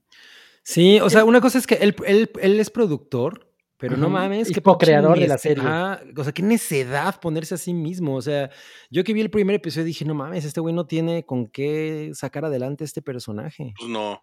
Cero. Es- exacto. Oye, ¿quieren spoilers? Porque quiero hablar un Yo no la voy a ver, sí, sí. Claro, échalos, güey. Sí. A nadie le importa esta chingadera, güey. Bueno, pon ahí tu alertita de spoilers, porfa. Porque Bueno, de luego- todos modos se los vamos a poner, sí. Sí. Y mira, bueno, ya. La, la conoce y en menos de cinco minutos ya están cogiendo en el baño. O sea, quién sabe por qué, porque el güey, a- eh, aparte de su look es horrible, tiene, eh, todo el tiempo tiene unos pinches lentes así, eh, este, que no se le ve la cara, su barba es asquerosa, su pelo es asqueroso, o sea, su pelo parece sacado de, de como si se hubieran encontrado las pelucas de El planeta de los simios de los setentas y las, las- las hubieran este, limpiado, se la puso. ¿Qué? Eso es la, esa es la peluca de The Witch. That's racist. No, no, es, no, no es por eso, pero de lo mala que es, o sea, no mames, no puedo creer que ese güey pensara, este es un look que una, una chica se enamoraría de mí a primera vista. O sea, no, no mames. Bueno, ya sigue. Entonces, eh, eh, estos güeyes comienzan su amorío, eh, su relación, algo así como Fifty Shades of Grey, es lo que quieren apuntar. Esto, la serie tiene como un tinte de, de thriller erótico, como Showgirls también. no sé, es una basura de muchas cosas, es una bola de basura de muchas cosas. Y mientras va, o sea, al siguiente día que se conocen, esta chica le, le enseña su, su can- la canción con la que va este, a, A relanzarse, a que es a re- terrible. Ajá, es horrible la canción. Y este güey, según se autonombra, un genio musical, lo- te lo quieren pintar como un genio musical. Y, y trata de arreglar la canción y lo único que le hace es ponerle gemidos. Es todo. ¿Quién es. Yoko O sea, Ono? a- algo así, no, pero gemidos sexuales, porque aparte, o sea, para él todo es sexo. Ah, sí. Eh, eh, no, y ya, bueno, eh, este, esta chica presenta esta canción a, su- a sus productores, la odian, le dicen que está tonta, que no van a arriesgar toda la carrera por este. Y este güey empieza a ganarse su confianza y, la y empieza a atraer a sus amigos, ¿no? Que, que, que todos sus amigos, pues es su culto, son sus seguidores. Y según él, todos sus seguidores son güeyes con talento. De alguna forma. cabrón, los se cayó Cabri. se, ca- se cayó cabrón.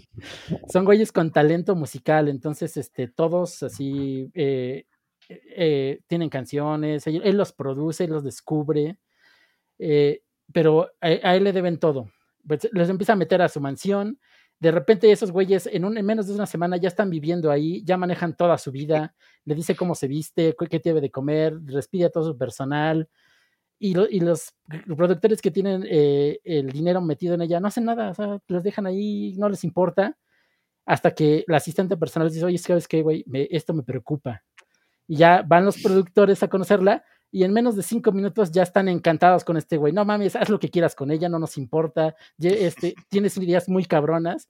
Cuando solamente hablaron de, que lo metieron a la cárcel y que iban a, una a, la, a la misma prepa, una mamada así. O sea, no, no, no tiene nada de desarrollo, la, historia no va a ningún lado. Ya después el, viene el, tal vez el peor episodio para mí, que, bueno, el segundo también es horrible porque tiene la peor escena sexual de la vida, o sea, es horrible, asquerosa, uno- unos diálogos que no puedes entender quién hizo esto, si alguien esto le parecía sexy a alguien. Pero en el, tercer y cuarto episodio hay este, esta chica confiesa que su mamá la, la maltrataba, supuestamente, eh, y que, la, que la, le pegaba con un cepillo. Y este cepillo este, era para mantener la raya, sea, no, no podía casi casi ver a nadie, te tenía que concentrar en su carrera, la hacía sangrar y todo eso. Y entonces eh, este güey eh, le dice, ah, eh, creo que tu carrera no está avanzando porque desde que se murió tu mamá tú no tienes inspiración. Tráeme el cepillo, te voy a madrear. Y, esa, y esta chica se lo lleva y, y le empieza a hacer lo mismo en una historia así de abuso y, y según, gracias a esto, ella le llega la inspiración y empieza a hacer canciones que van a ser un éxito. Y Wow. ah, de esto va todo eso. Oh. Es, es una cosa súper misógina, súper eh, hipersexualizada. O sea, eh, Rui y yo somos viejos cochinos, lo sabemos. Pero te juro que sen- sentí pena, sentí pena de ver a, a este, a esta chica, a Lily Rose Depp, porque todo el tiempo está, o sea, va a la- es como si va al Oxxo, va en tanga nada más y con un, es- y con un underbob bob- bob así, todo se le ven los pezones todo el tiempo, o sea, las tomas son asquerosas, o sea, te- realmente te hace sentir mal por ella, o sea, güey, ¿cómo pudiste aceptar este papel, no? O sea, ya, bueno, ya la historia ahorita de, sobre la producción, ahorita la contaré. Es como, es como si Terry Richardson hiciera una película Sí, Guau. no, no, pero, pero todo el tiempo, o sea, e- ella, todas las de tomas una son de serie. de sus nalgas, todas las tomas son de sus pezones. O sea, e- e- aparte ya da la peor, la, la- la peor actuación posible, porque también si se quejaban de Kristen Stewart que no tenía expresiones faciales en, en Twilight, esta está peor, ¿eh? O sea, Yo, todo yo creo que tiene- anda de jetas. En el primer episodio hay una parte, la primera escena que en la que ella está como dando diversos, eh, como diversas caras, ¿no? Diversos sentimientos en una sesión fotográfica. Me pareció que ella lo estaba haciendo muy bien y sí, ya en efecto después se fue el carajo, pero el peor pues sí es The Weeknd, güey. Ese güey no mames, no, no, nada, nada, nada. nada. Sí, no digo, la- no, tiene, no tiene expresiones faciales, o sea, es lo mismo que si lo están- le están pegando, si lo están regañando, si, lo- si está llorando. Hay una escena en que este güey le está mostrando la canción a los productores, Estoy y la amando está- esto. la está cantando ella, y, es, y The Weeknd va y la masturba enfrente de todos, y todos tienen la misma jeta, así de que. No, no, no, es, es- es horrible, no mames, o sea, no, no, no puedo entender quién, de- quién le dio este, luz verde a esto. Me, me hace pensar en retrospectiva que tal vez Euforia no es tan buena como pensábamos, porque salió de la misma mente de este cabrón. O sea, no, Wow. de verdad no entiendo cómo cancelan cosas así. Y esto, esta madre le dieron 70 millones de dólares. Está, está muy, muy cabrón. Y bueno, y para acabarla de, de, de chingar, la, la cereza del pastel es el final. Porque este güey, pues se mete a su casa, empieza a abusar de su confianza, todos sus recursos, eh, pone a sus amigos en contra de ella, la manipula. Y, y al final resulta que este güey, el, el, el- el twist de la, de la trama es que él es el afectado, él es el que fue manipulado, el que se aprovecharon de él porque ella eh, sale a la luz que su mamá nunca la, la abusó, ella solamente quería ser abusada para tener inspiración y ese güey se siente así destrozado, que no, este, y, y lo peor de todo es que al final se quedan juntos, o sea, no sé por qué, de dónde salió eso, porque no tiene nada que ver con la historia, se quedan juntos y ya son pareja. Y ella ya es famosa, los, los protegidos de este güey que recogió de la calle su culto también ya son famosos porque los pusieron a abrir los conciertos de la gira de ella, quién sabe por qué. O sea, es como secretaria, pero en pendeja. Ajá, sí, no, es así un sinsentido a- a- horrible, que no podía creer lo que estaba viendo. Y pues bueno, la historia de la producción es que esto era- tenía una dirección artística completamente diferente. Estaba un- eh, alguien más involucrada que este, era la productora de series como, ay, ¿cómo era? Este, no lo vi, The Girlfriend Experience, no sé si la han visto, que es una Ah, buena serie. sí. Bueno, yo vi la película, la de Sasha Grey, que no es tan No, chida. Es de hay- hay una-. Ajá, no, hay una, serie. Hay una serie y la, serie está, las primeras dos temporadas también. Pero bueno, ella estaba, era como que la co-showrunner. La corrieron, ya estaba el, el 80% de la filmación hecha. The, Week, eh, The Weeknd y Sam Levinson tomaron el control total eh, y volvieron a rearmar todo. Decían ellos que había demasiado este, versión, de la mirada femenina en esto. Güey, sí, querían eso, con- yo me- acuerdo de ese artículo en el que mencionaban eso. Dije, güey, no mames. La audacia. Sí, Sí, o sea. ¿qué, mane- qué manera de ponerse la soga en al cuello y en el, o sea, muy La-. La, la, la directora original se llama Amy Seimetz Ujú. y filmó el 80% de la serie. Eso es lo que se calcula. Le dieron 70 millones de dólares para hacer eso. Y después HBO dijo, no, se la vamos a Sam Levinson y tiraron todo lo demás a la basura. Órale. Sí, no, te digo, y, y se nota, o sea, se nota que esto fue hecho con remedos de lo que tenían, porque hay incoherencias, la historia no va a ningún lado, o sea, los personajes no tienen ningún tipo de desarrollo, este, las actuaciones son pésimas, se ve que se quedaron con la primera toma de todo, o sea, no, la Rosa no, de. Guadalupe.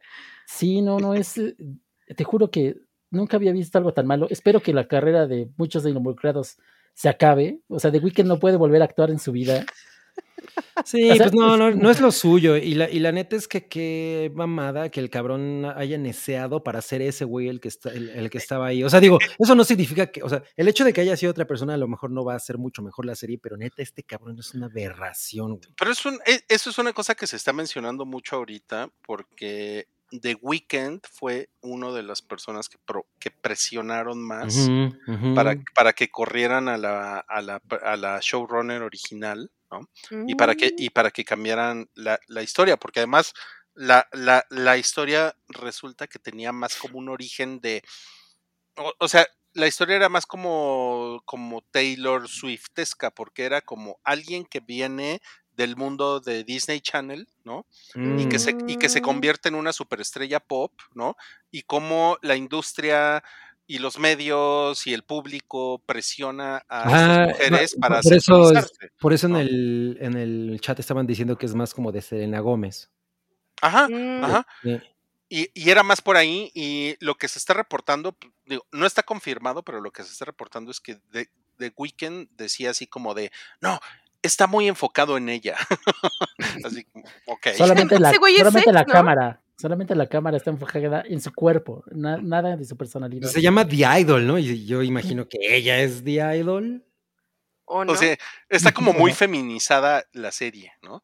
Y, y pues no, no mames, güey. O sea, sí, se la, se la, se la turbo mamaron, güey. Sí, y, lo- y también sale Troye Sivan, eh, que yo Está pensé, pésimo. mames. Está pésimo. Sí, dije, güey, qué mal, qué mal pedo salir en esta chingadera, güey. O sea, es que muchos, bueno, Jenny de Blackpink se salvó porque nada más sale como dos minutos cada episodio. Nada más la, así, es como para darle renombre, no sé.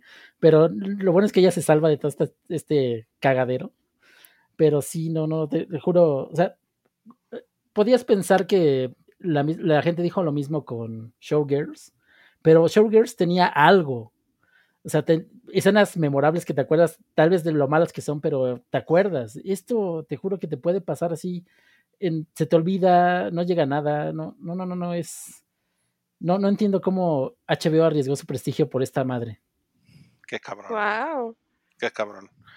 No, pues, gran, gran rant de, de Santiago, miren, por eso se llama, por si no lo habían cachado, hoy se llama. Abel les fallé. Y van a acabar odiando la música de The Weeknd, ¿eh? porque todo el tiempo se escucha música de The Weeknd. Ya lo- hasta las, la alucinas. Ah, y la música incidental en, el, eh, en las escenas sexuales es como Careless Whisper, pero chafa. Así. O sea, es. De,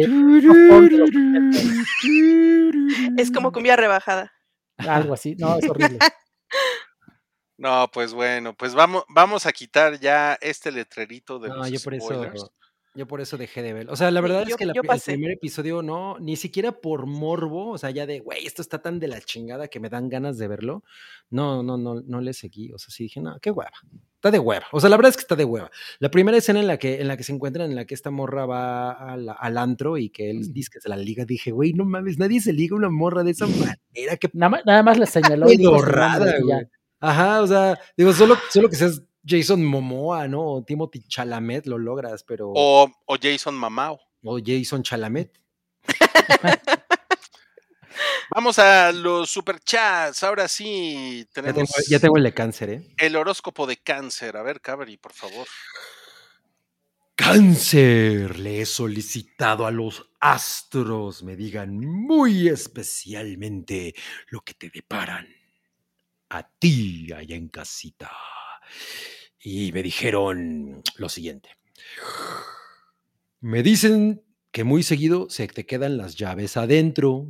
Mi recomendación para que ya no tengas ese pedo es que les pongas lubricante y las metas con un condón antes de hacer tu acto.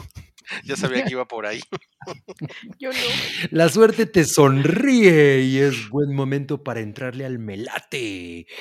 No te vas a ganar nada, pero con los boletos te puedes forjar unos churritos ganadores.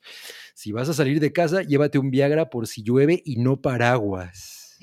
Tu personaje Sanrio de la suerte es Ashikibuta porque eres un cerdo capitalista. Recibe de mí mucha paz, pero sobre todo mucho, mucho, mucho, mucho, mucho.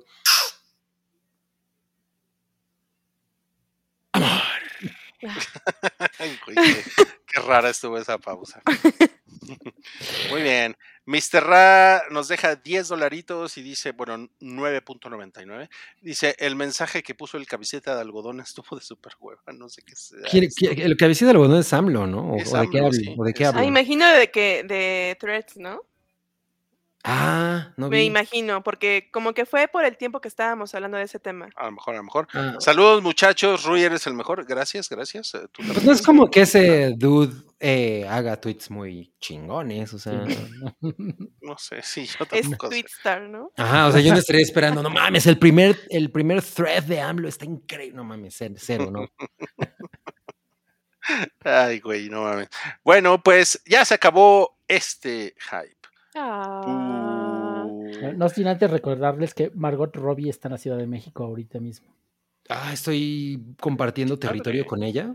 Wow. Qué padre, qué padre. La, la única y original Barbie. No, no es cierto. Ese no es el mensaje de Barbie. El mensaje de Barbie es que todos podemos ser Barbie. Fíjate que a mí ella no me gusta de Barbie. Ay, ¿por qué no? Ah, no No, es cierto, no estás muy Ay, mal. ¿yo qué?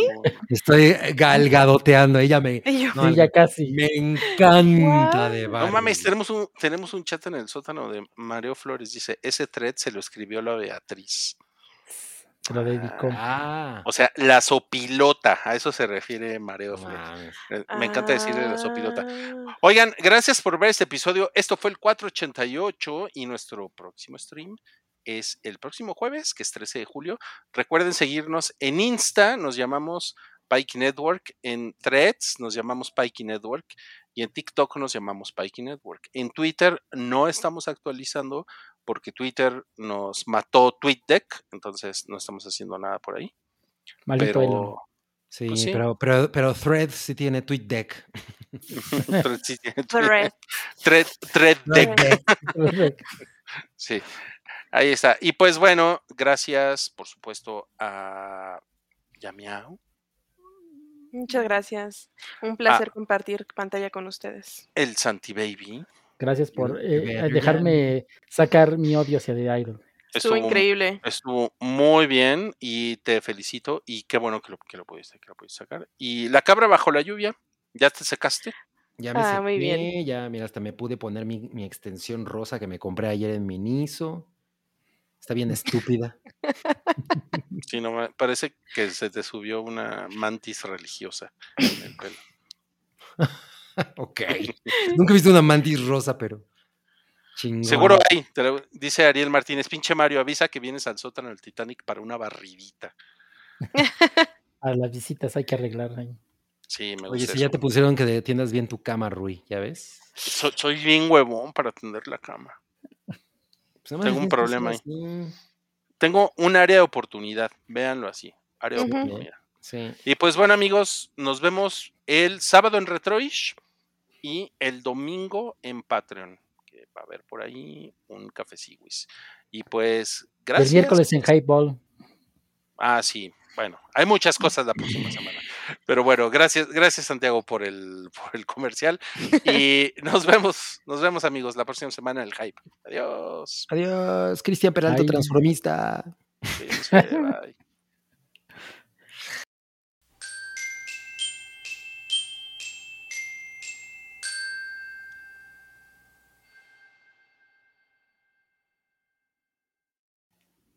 Mm, ¿Ya se acabó?